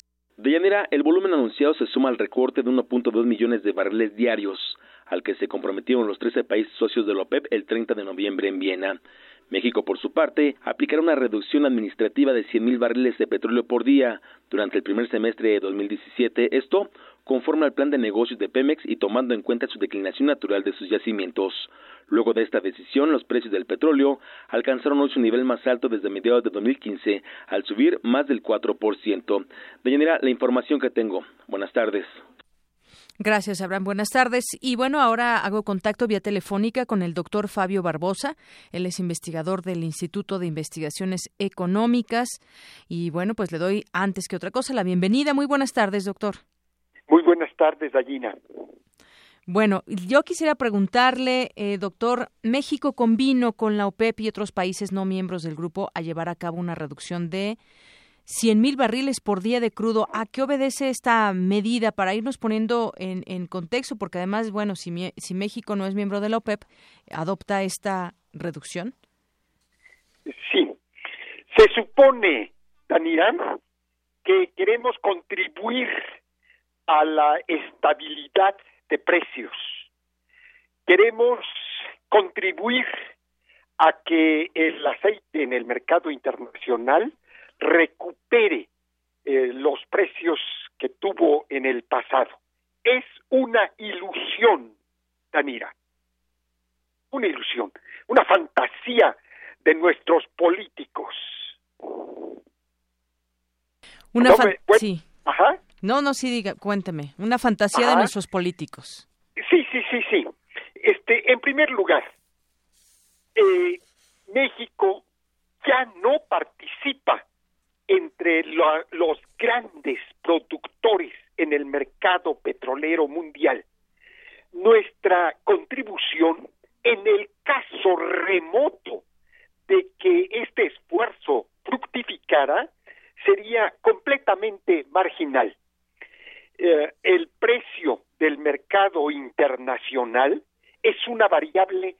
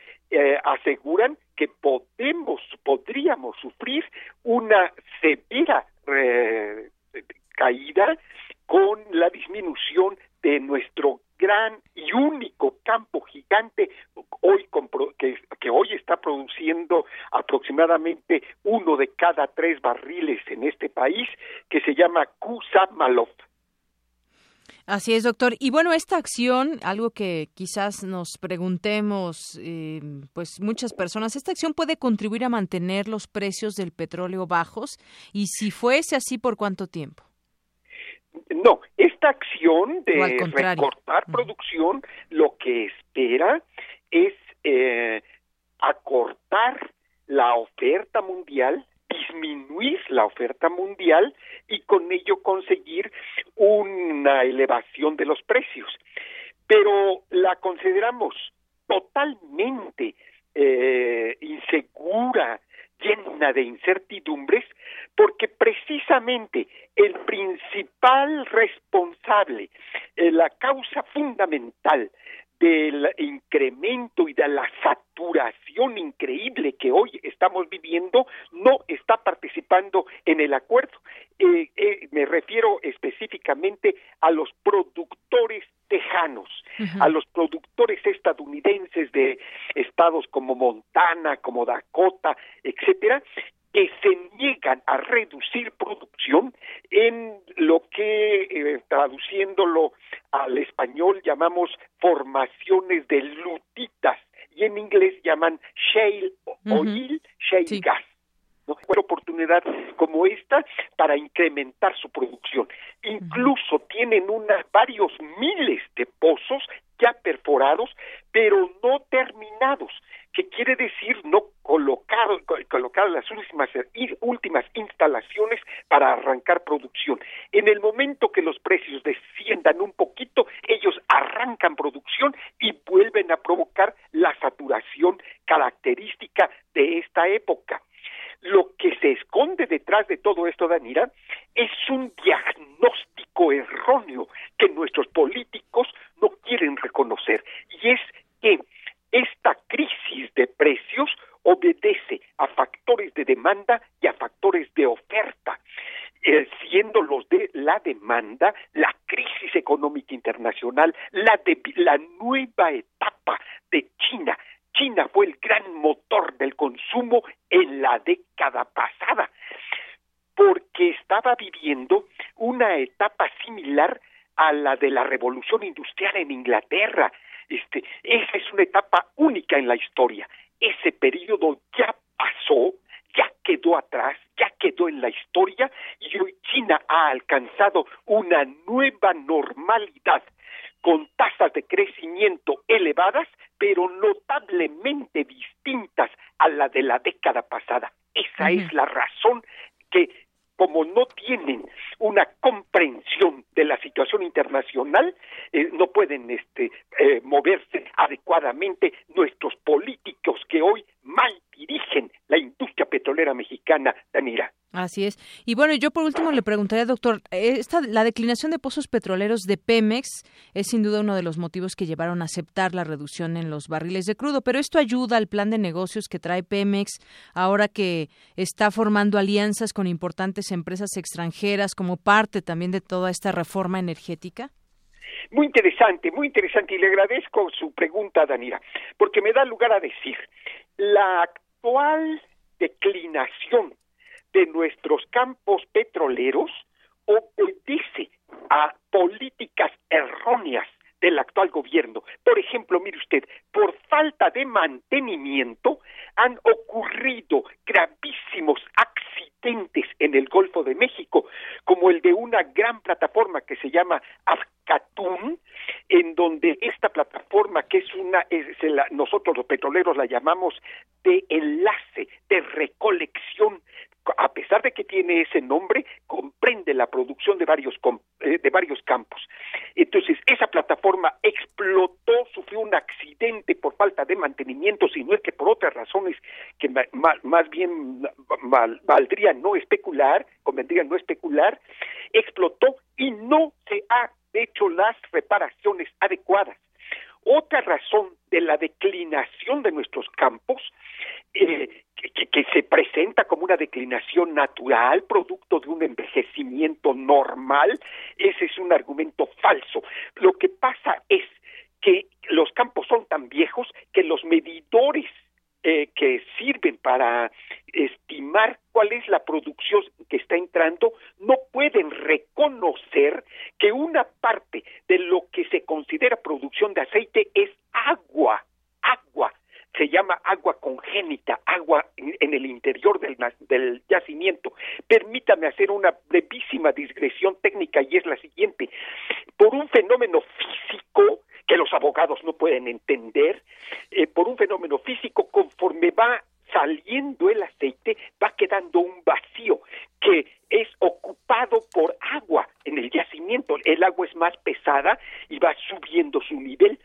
No se alcanza a medir eso y una gran parte de lo que se cree es eh, es, realmente está, está saliendo del pozo, es agua. Esa es otro, otra de las razones. Ese problema del agua también pudo haberse atacado a tiempo con inversiones en unas plantas que los petroleros llamamos de eh, deshidratación. No se hicieron las inversiones porque los fondos que se recaudan del petróleo se utilizan para militar a, e, militarizar a este país, para pagar sueldos increíblemente ofensivos al poder judicial, a los políticos, etcétera, y se ha descuidado la industria petrolera. Así es, sí, eso es lamentable, desafortunadamente. Bueno, pues, eh, doctor Fabio Barbosa, me ha dado mucho gusto platicar con usted, que nos dé su análisis. Es importante conocer también este, este tema y, pues, esperamos conversar con, con usted en, en, un, en otro momento. Muchísimas gracias, Danira. Hasta luego. Buenas tardes. El doctor Fabio Barbosa es economista del Instituto de Investigaciones Económicas de la Universidad Nacional Autónoma de México y es especialista en el sector energético, como nos dimos cuenta, y toda esa explicación que hace sobre México y esta, este convenio con la OPEP y otros países que no son miembros del grupo a llevar a cabo una reducción de 10.000 barriles por día de crudo y qué consecuencias o cuál es el contexto que nos trae todo ello. Bueno, nos vamos ahora a algunas de las notas eh, nacionales. Yo quiero retomar el asunto de los 10 años de la guerra contra el narcotráfico, donde pues Expansión hace una, un análisis al respecto y, le pide su opinión a varios eh, conocedores del tema.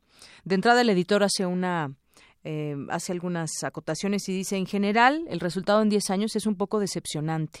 La crisis no generó el sentido de urgencia necesario para una transformación profunda del marco institucional en materia de seguridad y justicia. Repetimos las mismas discusiones casi todos los años. Bueno, Alejandro Hop, que es analista y experto en temas de seguridad, dice que una de las lecciones aprendidas en estos 10 años es que las reformas a la seguridad pasan necesariamente por una reforma más amplia a las instituciones políticas. El mayor déficit del sistema es de rendición de cuentas. No pasa nada si la gente no hace su trabajo o si se colude incluso con los delincuentes. Antonio Mazzitelli, representante en México de la Oficina de la ONU contra la Droga y el Delito, dice, cuando hablo del narcotráfico, Hablo de un negocio muy especializado donde los mejores son los que mueven un producto de un punto a otro. Si hablamos de crimen, hablamos de otro negocio, de otra enfermedad. El narcotraficante no controla territorio y en muchos casos no necesita utilizar la violencia para llevar a cabo su negocio. El crimen organizado territorial, que se da en México o en muchísimos otros países de Centroamérica o de Europa, al contrario, basa su fortaleza sobre el control del territorio y el ejercicio de la violencia, que es mm, por cierto, lo que estamos viendo hoy en México. En ese sentido, dice, descabezar a los cárteles del narcotráfico ha acelerado un proceso de generación de violencia a nivel de territorio. El secuestro o la extorsión ya existían, pero eran mucho menos aparentes y mucho menos violentos. Lo que ha faltado por órdenes de prioridades ha sido tener un verdadero enfoque de prevención, un análisis de los mercados criminales y no solamente el mercado de la droga y a la prevención de la explosión de estos mercados a través de formas violentas. Vaya, en pocas palabras, palabras, ha faltado ha faltado estrategia. Elena Asaola, antropóloga del Centro de Investigaciones y Estudios Superiores de Antropología Social, el CIESAS, dice, el balance desafortunadamente no es favorable ni positivo. Lo que hemos visto en 10 años es un deterioro muy severo en las condiciones de seguridad y en el respeto de derechos para todos los ciudadanos y desde luego que uno de los más importantes es el de la seguridad. Francisco Rivas, director de Observatorio Nacional Ciudadano, dice, es un balance difícil de hacer. El Estado no tenía otra opción más que combatir la criminalidad. Creo que han faltado muchas cosas. El saldo es un saldo doloroso. Hay demasiadas víctimas y sin tener un mínimo acceso a la justicia. Hay lugares, algunos lugares donde los operativos han tenido resultados importantes, los casos de Nuevo León y Baja California, pero hay otros estados donde eso no ha sucedido. Veracruz, Guerrero y Tamaulipas siguen sin generar los resultados esperados. También habla, entre algunos otros, Edna Jaime, directora de México Evalúa, dice, en estos 10 años, salvo la construcción de la Policía Federal, que fue casi de cero, hay que reconocer ese esfuerzo y también que le metimos muchísimos millones de pesos y que si otras instancias de la justicia en México están endebles, es porque se le dio una preferencia presupuestal evidente. Tenemos esa corporación, pero nada más. Juan Francisco Torres Landa, secretario general de la Fundación México Unido contra la Delincuencia, dice, esta política de prohibición es una tragedia, es totalmente regresiva, no solamente no ha solucionado los problemas de, em, que en teoría estaba diseñada para abordar, sino que ha generado muchísimos más.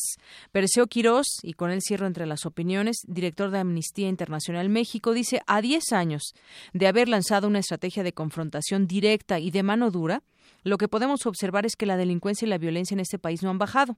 El problema radica en la manera en la que la estrategia se planteó, es decir, pensar que solamente la confrontación directa iba a solucionar el asunto y es erróneo. Y bueno, ¿qué decir de todo lo, el tema de derechos humanos también? Y en otra información, asesinan a periodista de Chihuahua fuera de su casa. Hace dos días, el periodista Jesús Adrián Rodríguez Amaniego fue asesinado a bordo de su automóvil afuera de su domicilio ubicado en calle Quinta de la colonia Santa Rosa, municipio de Chihuahua. Diarios locales informaron que Rodríguez Samaniego iba llegando a su casa cuando sujetos armados se acercaron hasta el vehículo del reportero y le dispararon en varias ocasiones. Adrián Rodríguez trabajaba como reportero desde hace varios años y actualmente colaboraba en una estación de radio local. Al respecto, el titular de la Fiscalía de la Zona Centro informó que trabajan prioritariamente en el esclarecimiento de este asesinato.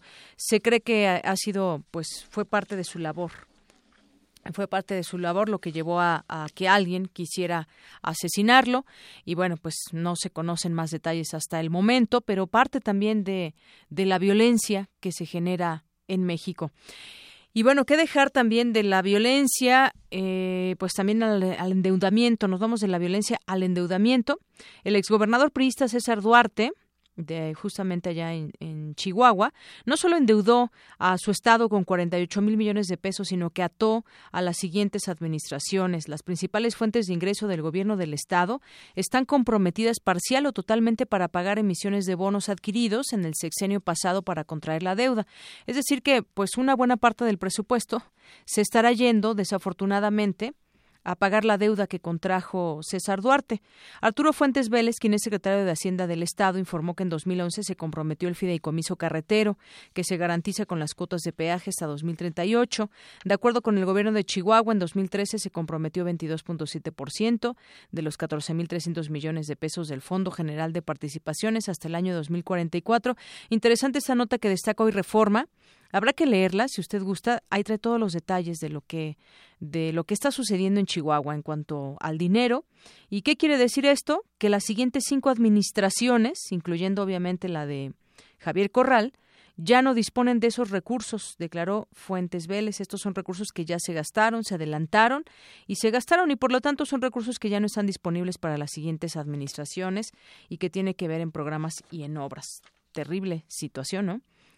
Bueno, quien criticó ahora a los, a los diputados por su bono secreto y todos esos cientos de miles de pesos que recibirán de aguinaldo es la Iglesia Católica y dice como escandalosos e insultantes calificó la Arquidiócesis de México los bonos de fin de año de diputados y senadores, así como de otros órganos de gobierno, por lo que llamó a replantear el servicio público.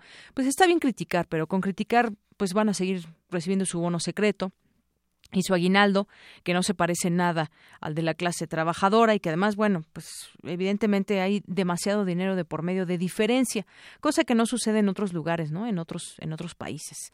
En la editorial del semanario que tiene la Iglesia Católica y que se reparte ahí en la misa de los domingos desde la fe, dice que los drásticos recortes en sectores como el campo, desarrollo social, ciencia, tecnología, salud y cultura en el presupuesto de egresos para el próximo año resultan indignantes estas elevadas asignaciones destinadas a beneficios francamente escandalosos e insultantes. Y bueno, pues hoy es 12 de diciembre y como cada año, pues miles o millones de peregrinos vienen a la Basílica y pues eh, los peregrinos de México y otros países acudieron a la Basílica de Guadalupe. Hasta el momento se reporta un aproximado de 7.2 millones de fieles en cinco días de festejo, según reportan autoridades de la delegación Gustavo Amadero. Este es el aniversario 485 que se recuerda la aparición de la Virgen en el Cerro del Tepeyac por miles de fieles católicos. Los festejos guadalupanos transcurrieron en calma hasta hoy y los eh, y los fieles eh, y los incidentes, perdón, registrados han sido mínimos, por lo que la delegación resaltó la organización de los 1.800 empleados. Y nos vamos ahora a nuestra siguiente sección, que es Cantera RU.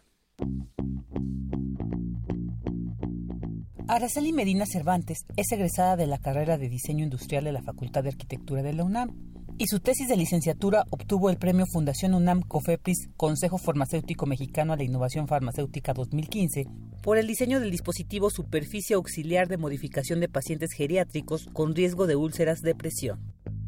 Conozcamos más sobre esta reconocida universitaria. Nació el 22 de septiembre de 1989 en la Ciudad de México. Yo estudié diseño industrial en el Centro de Investigaciones en la UNAM y realmente es una carrera fantástica te permite hacer cualquier cosa. Realmente es una carrera muy completa porque no solamente intentan inculcarte cultura general, como cualquier carrera, sino que aparte estás, eh, bueno, es área 1 para empezar, entonces sí tienes como que un poquito de, como de ciencia que respalda todo, tienes una visión muy estética y cultural y realmente el plan de estudios está conformado para que logres integrar todas estas aptitudes. Es decir, puede ser que un día en la carrera estés haciendo un modelo para una entrega y, no sé, tienes talleres de madera, de, de metales, metalmecánica, moldería.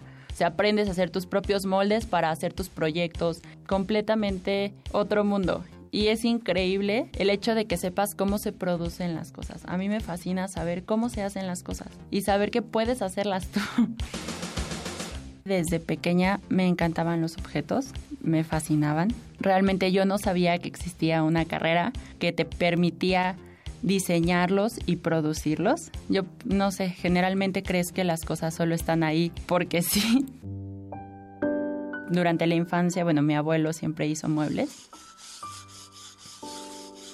Igual eso se quedaba mucho en, en mí, que no sé, nos regalara alguna pieza de mobiliario que fuera hecho por él. Eso me encantaba. Y realmente es hasta la preparatoria, cuando entro a la preparatoria, que me doy cuenta que realmente existe una carrera que me permite diseñar objetos, llevarlos a la realidad y que la tiene la UNAM, ¿no? adoraba los muñequitos de Playmobil, como el juguete en sí, y la mayoría como de opciones que tenían, porque eran mundos completamente formados y secciones.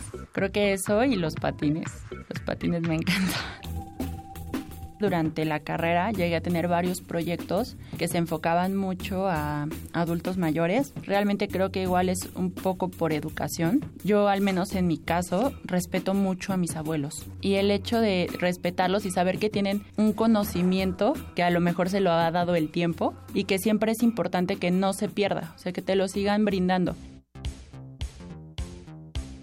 el proyecto que se desarrolló de tesis es una superficie auxiliar de movilización para pacientes geriátricos. Nosotros nos especializamos en geriatría, pero eh, bueno, en realidad funciona para cualquier paciente con inmovilidad pues severa o medio severa, es decir, cualquier persona que tiene una fractura o problema neurovascular, que tiene que pasar mucho tiempo en cama y que este tiempo que tiene que pasar en cama generalmente desarrolla un problema muy grave que son las úlceras por presión.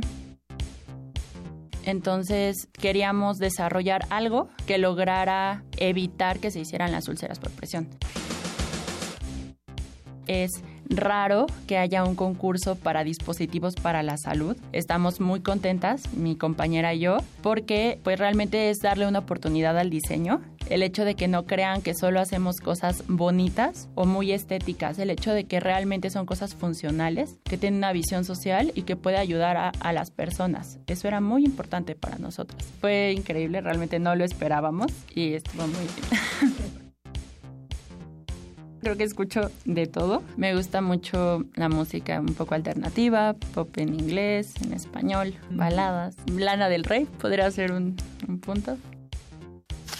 Me gustan mucho las novelas en general, ya sea desde una novela histórica, una novela hacia el terror o de suspenso o alguna saga famosa, principalmente novelas. Me levanto, este, generalmente comienzo el día temprano. Tengo dos perros, entonces son un desastre. Y dado que trabajo en el día, tengo indiscutiblemente que empezar temprano con ellos, darles de desayunar, desayunar yo y correr a arreglarme para irme al trabajo. Estoy en el trabajo la mayor parte del día. Pues yo creo que parte esencial es a mi familia. Creo que ellos siempre me han apoyado en todo lo que he querido hacer. Eso es muy importante.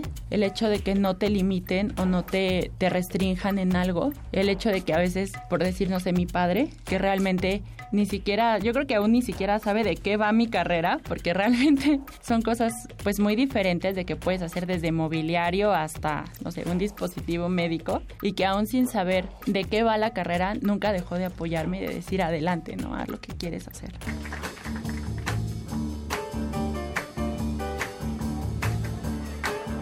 Incluso yo lo puse en mi dedicatoria de tesis, que agradezco poder vivir esta oportunidad que se llama UNAM realmente nos brinda todo, desde una carrera con una excelente calidad en la educación, te da actividades deportivas, te da actividades culturales, te da un mundo de posibilidades. Es eso, te abre un mundo de posibilidades para que salgas al mundo. Para Radio UNAM, Virginia Sánchez y Antonio Quijano.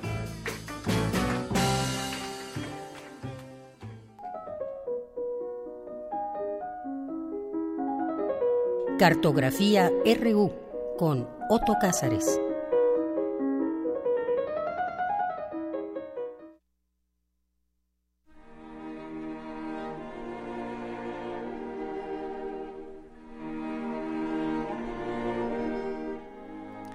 Ya estamos en la sección de cartografía con Otto Cázares, que como todos los lunes nos acompaña aquí en la cabina. Y bueno, pues Otto Cázares, colaborador, profesor de filosofía. Bienvenido.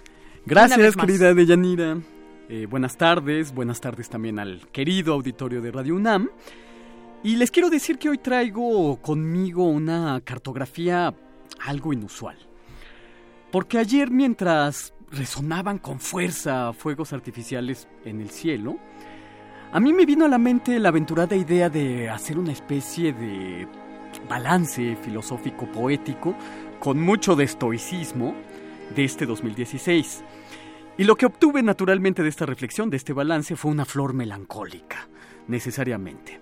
El año comenzó con las muertes de David Bowie y de Pierre Boulez, es decir, una metáfora de que el mundo perdió algo de su musicalidad y de su resonancia.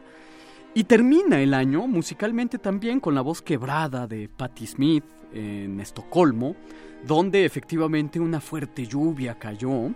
Y a mí, perdónenme si se me olvida mi parte, porque yo, como Patti Smith, también estoy nervioso. El poeta Heinrich Heine decía que cada época es como una esfinge que se precipita al abismo tan pronto como hemos desentrañado su misterio. Y tenía mucha razón. Por lo que respecta al año 2016, ese ciclo solar todavía es una esfinge de la que no podemos desentrañar aún sus enigmas. Aún seguimos vagando por los laberintos del ciclo solar, vamos vagando un poco a ciegas y un tanto temerosos de lo que se avecina o de lo que se vislumbra más allá de la fiebre voluntariamente eludida de los días decembrinos.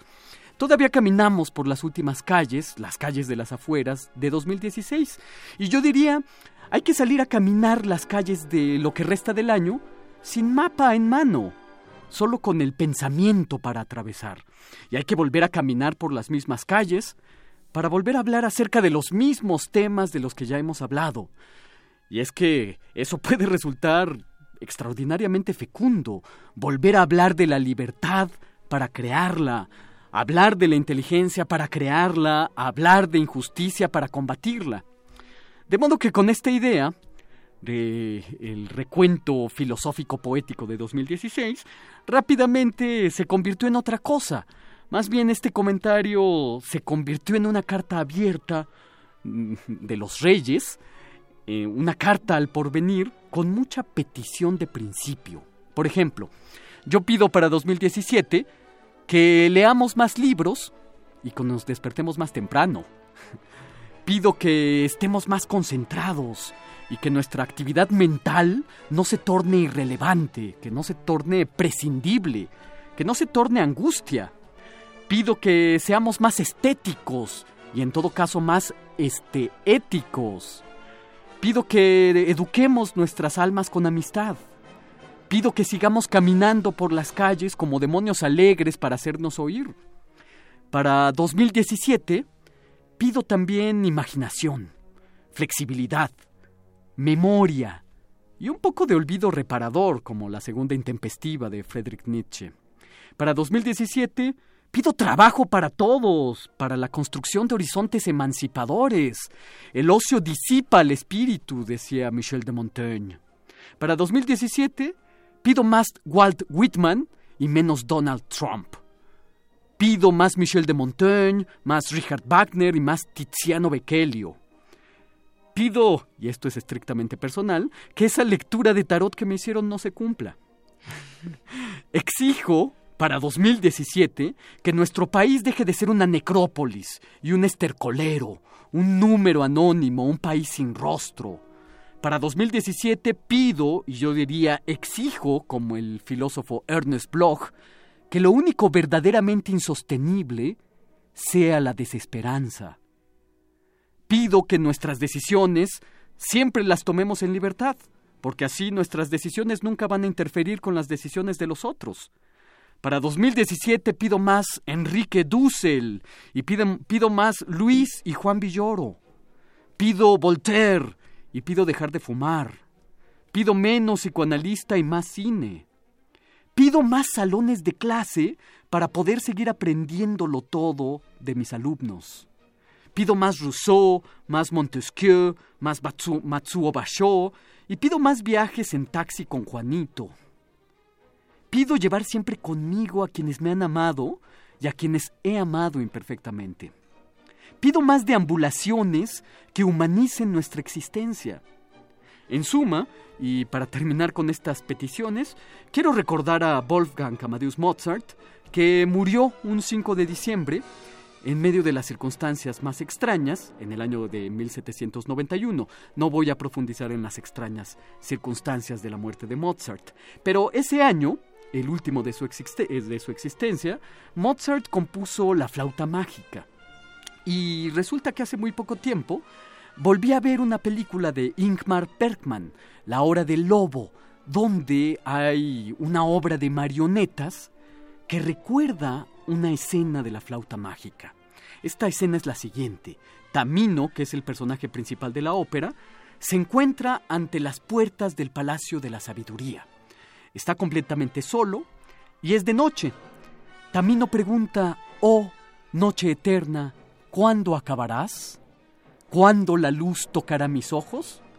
Y un coro de voces femeninas, invisible, le contesta, Pronto, joven hombre, o nunca. La noche acaba pronto o nunca. Pido, por lo tanto, que en 2017 la noche del ser acabe pronto. Muy bien, Otto, muchas gracias. Bueno, muchos buenos deseos y bueno, si algunas algunas no se cumplen como más eh, Walt Whitman y menos Donald Trump, hagamos las posibles por lo menos, ¿no? Exacto, leámoslo más para empezar. Así es. Y pidamos razón, claridad. Recuerdo ahora que el gran ensayista Cyril Connolly decía, hay que enmendar en algo, en una sola letra, el texto corrupto de la existencia. Muy bien. Esa es la búsqueda, creo yo. Bueno, como siempre, Otto, muchísimas gracias. Gracias, Deyanira. Hasta el próximo lunes. Hasta el próximo lunes, y si te parece bien, vamos a escuchar a Margarita Castillo, cuento gitano llamado Danosh. Fantástico. Poesía RU.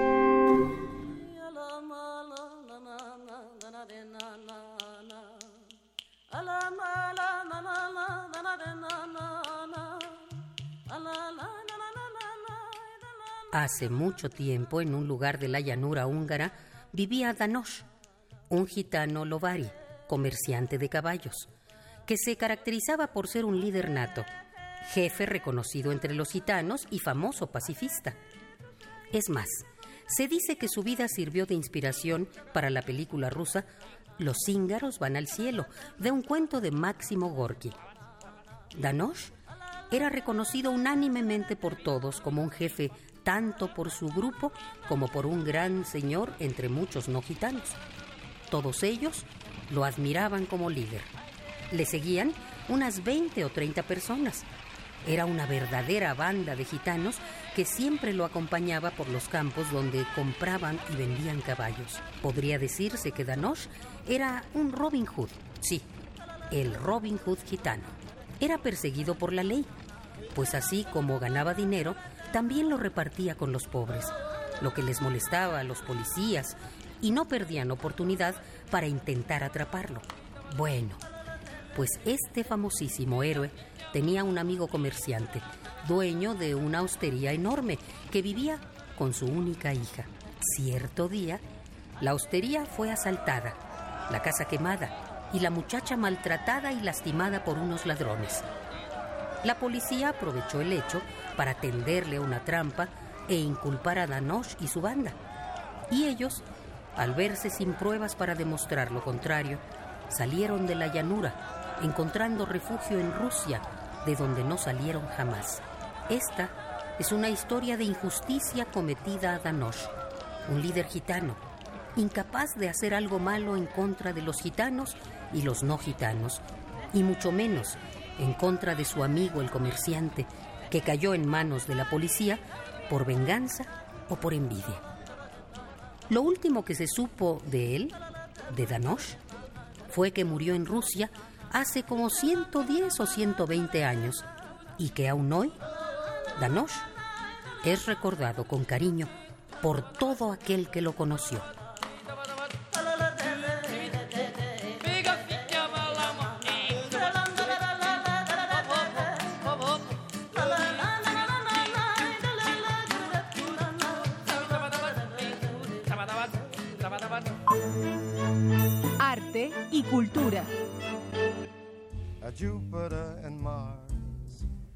In other words, hold my hand. In other words, baby, kiss me. Pero sigue cantando, Tamara. Fly Me to the Moon de Frank Sinatra, quien hoy cumpliría 101 años de edad. Hijo de migrantes italianos, eh, también se destacó como actor de Yanira. Participó en cerca de 50 películas, muchas de ellas musicales. Y en los años 60 dirigió su única película, Todos eran valientes, un film de corte bélico. ¿Qué tal si escuchamos un poco más de esta canción? ¿Cómo no?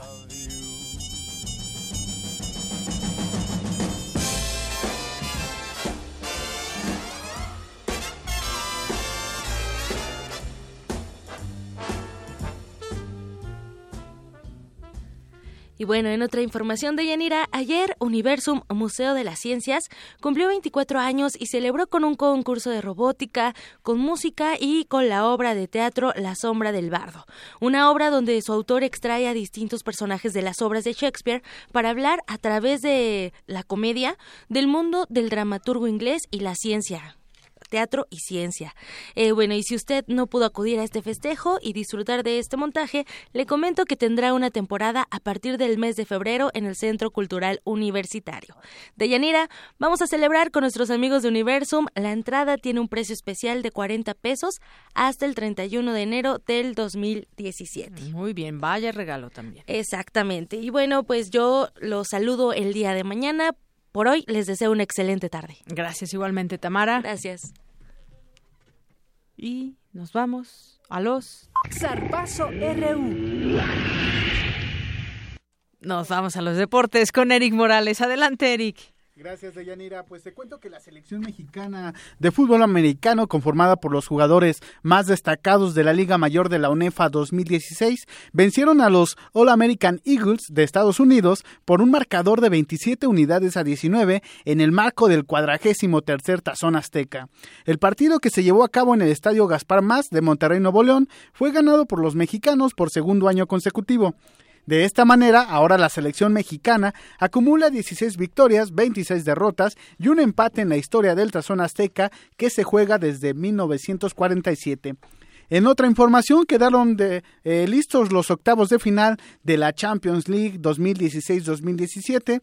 El Manchester City enfrentará al Mónaco, Real Madrid se medirá al Nápoles de Italia, Benfica, donde juega Raúl Jiménez, se medirá al Borussia Dortmund de Alemania, el Bayern Múnich se enfrentará al Arsenal, Porto donde juegan también tres mexicanos, eh, enfrentará a la Juventus de Italia, el Bayer Leverkusen del Chicharito, eh, recibirá y visitará al Atlético de Madrid, también el Paris Saint Germain se mide de nueva cuenta al Barcelona, eh, muy atractivo que en los últimos cinco, cinco ediciones de la Champions han enfrentado cuatro veces en fases de eliminación directa, y Sevilla también enfrentará al Leicester de, de, Inglaterra. Y bueno, esta mañana se dio a conocer que Cristiano Ronaldo es ganador del Balón de Oro 2016. ¿Otra vez? Se supone que, que, este resultado se debería conocer en unos días más, pero bueno, ahí se filtró la portada de, de la France Football, la revista que entrega este reconocimiento, donde está precisamente Cristiano Ronaldo en la portada,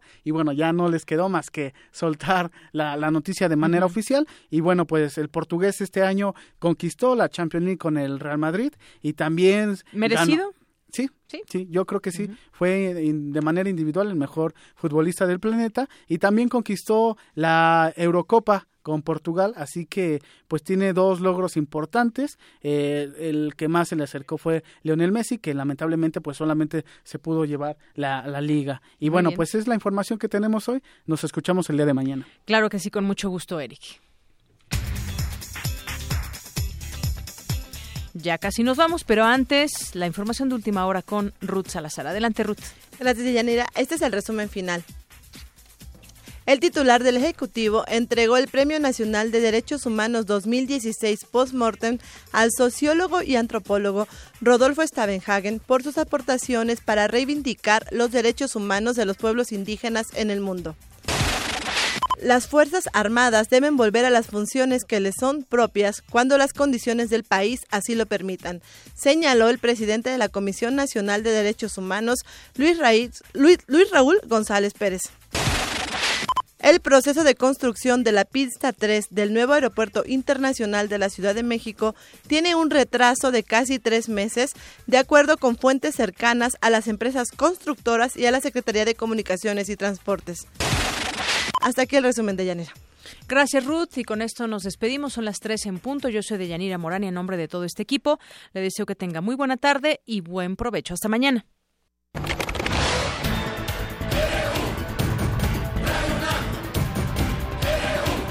Prisma RU. Los perfiles del acontecer universitario de México y el mundo en una frecuencia. De lunes a viernes, de una a 3 de la tarde. Radio UNAM, clásicamente informativa.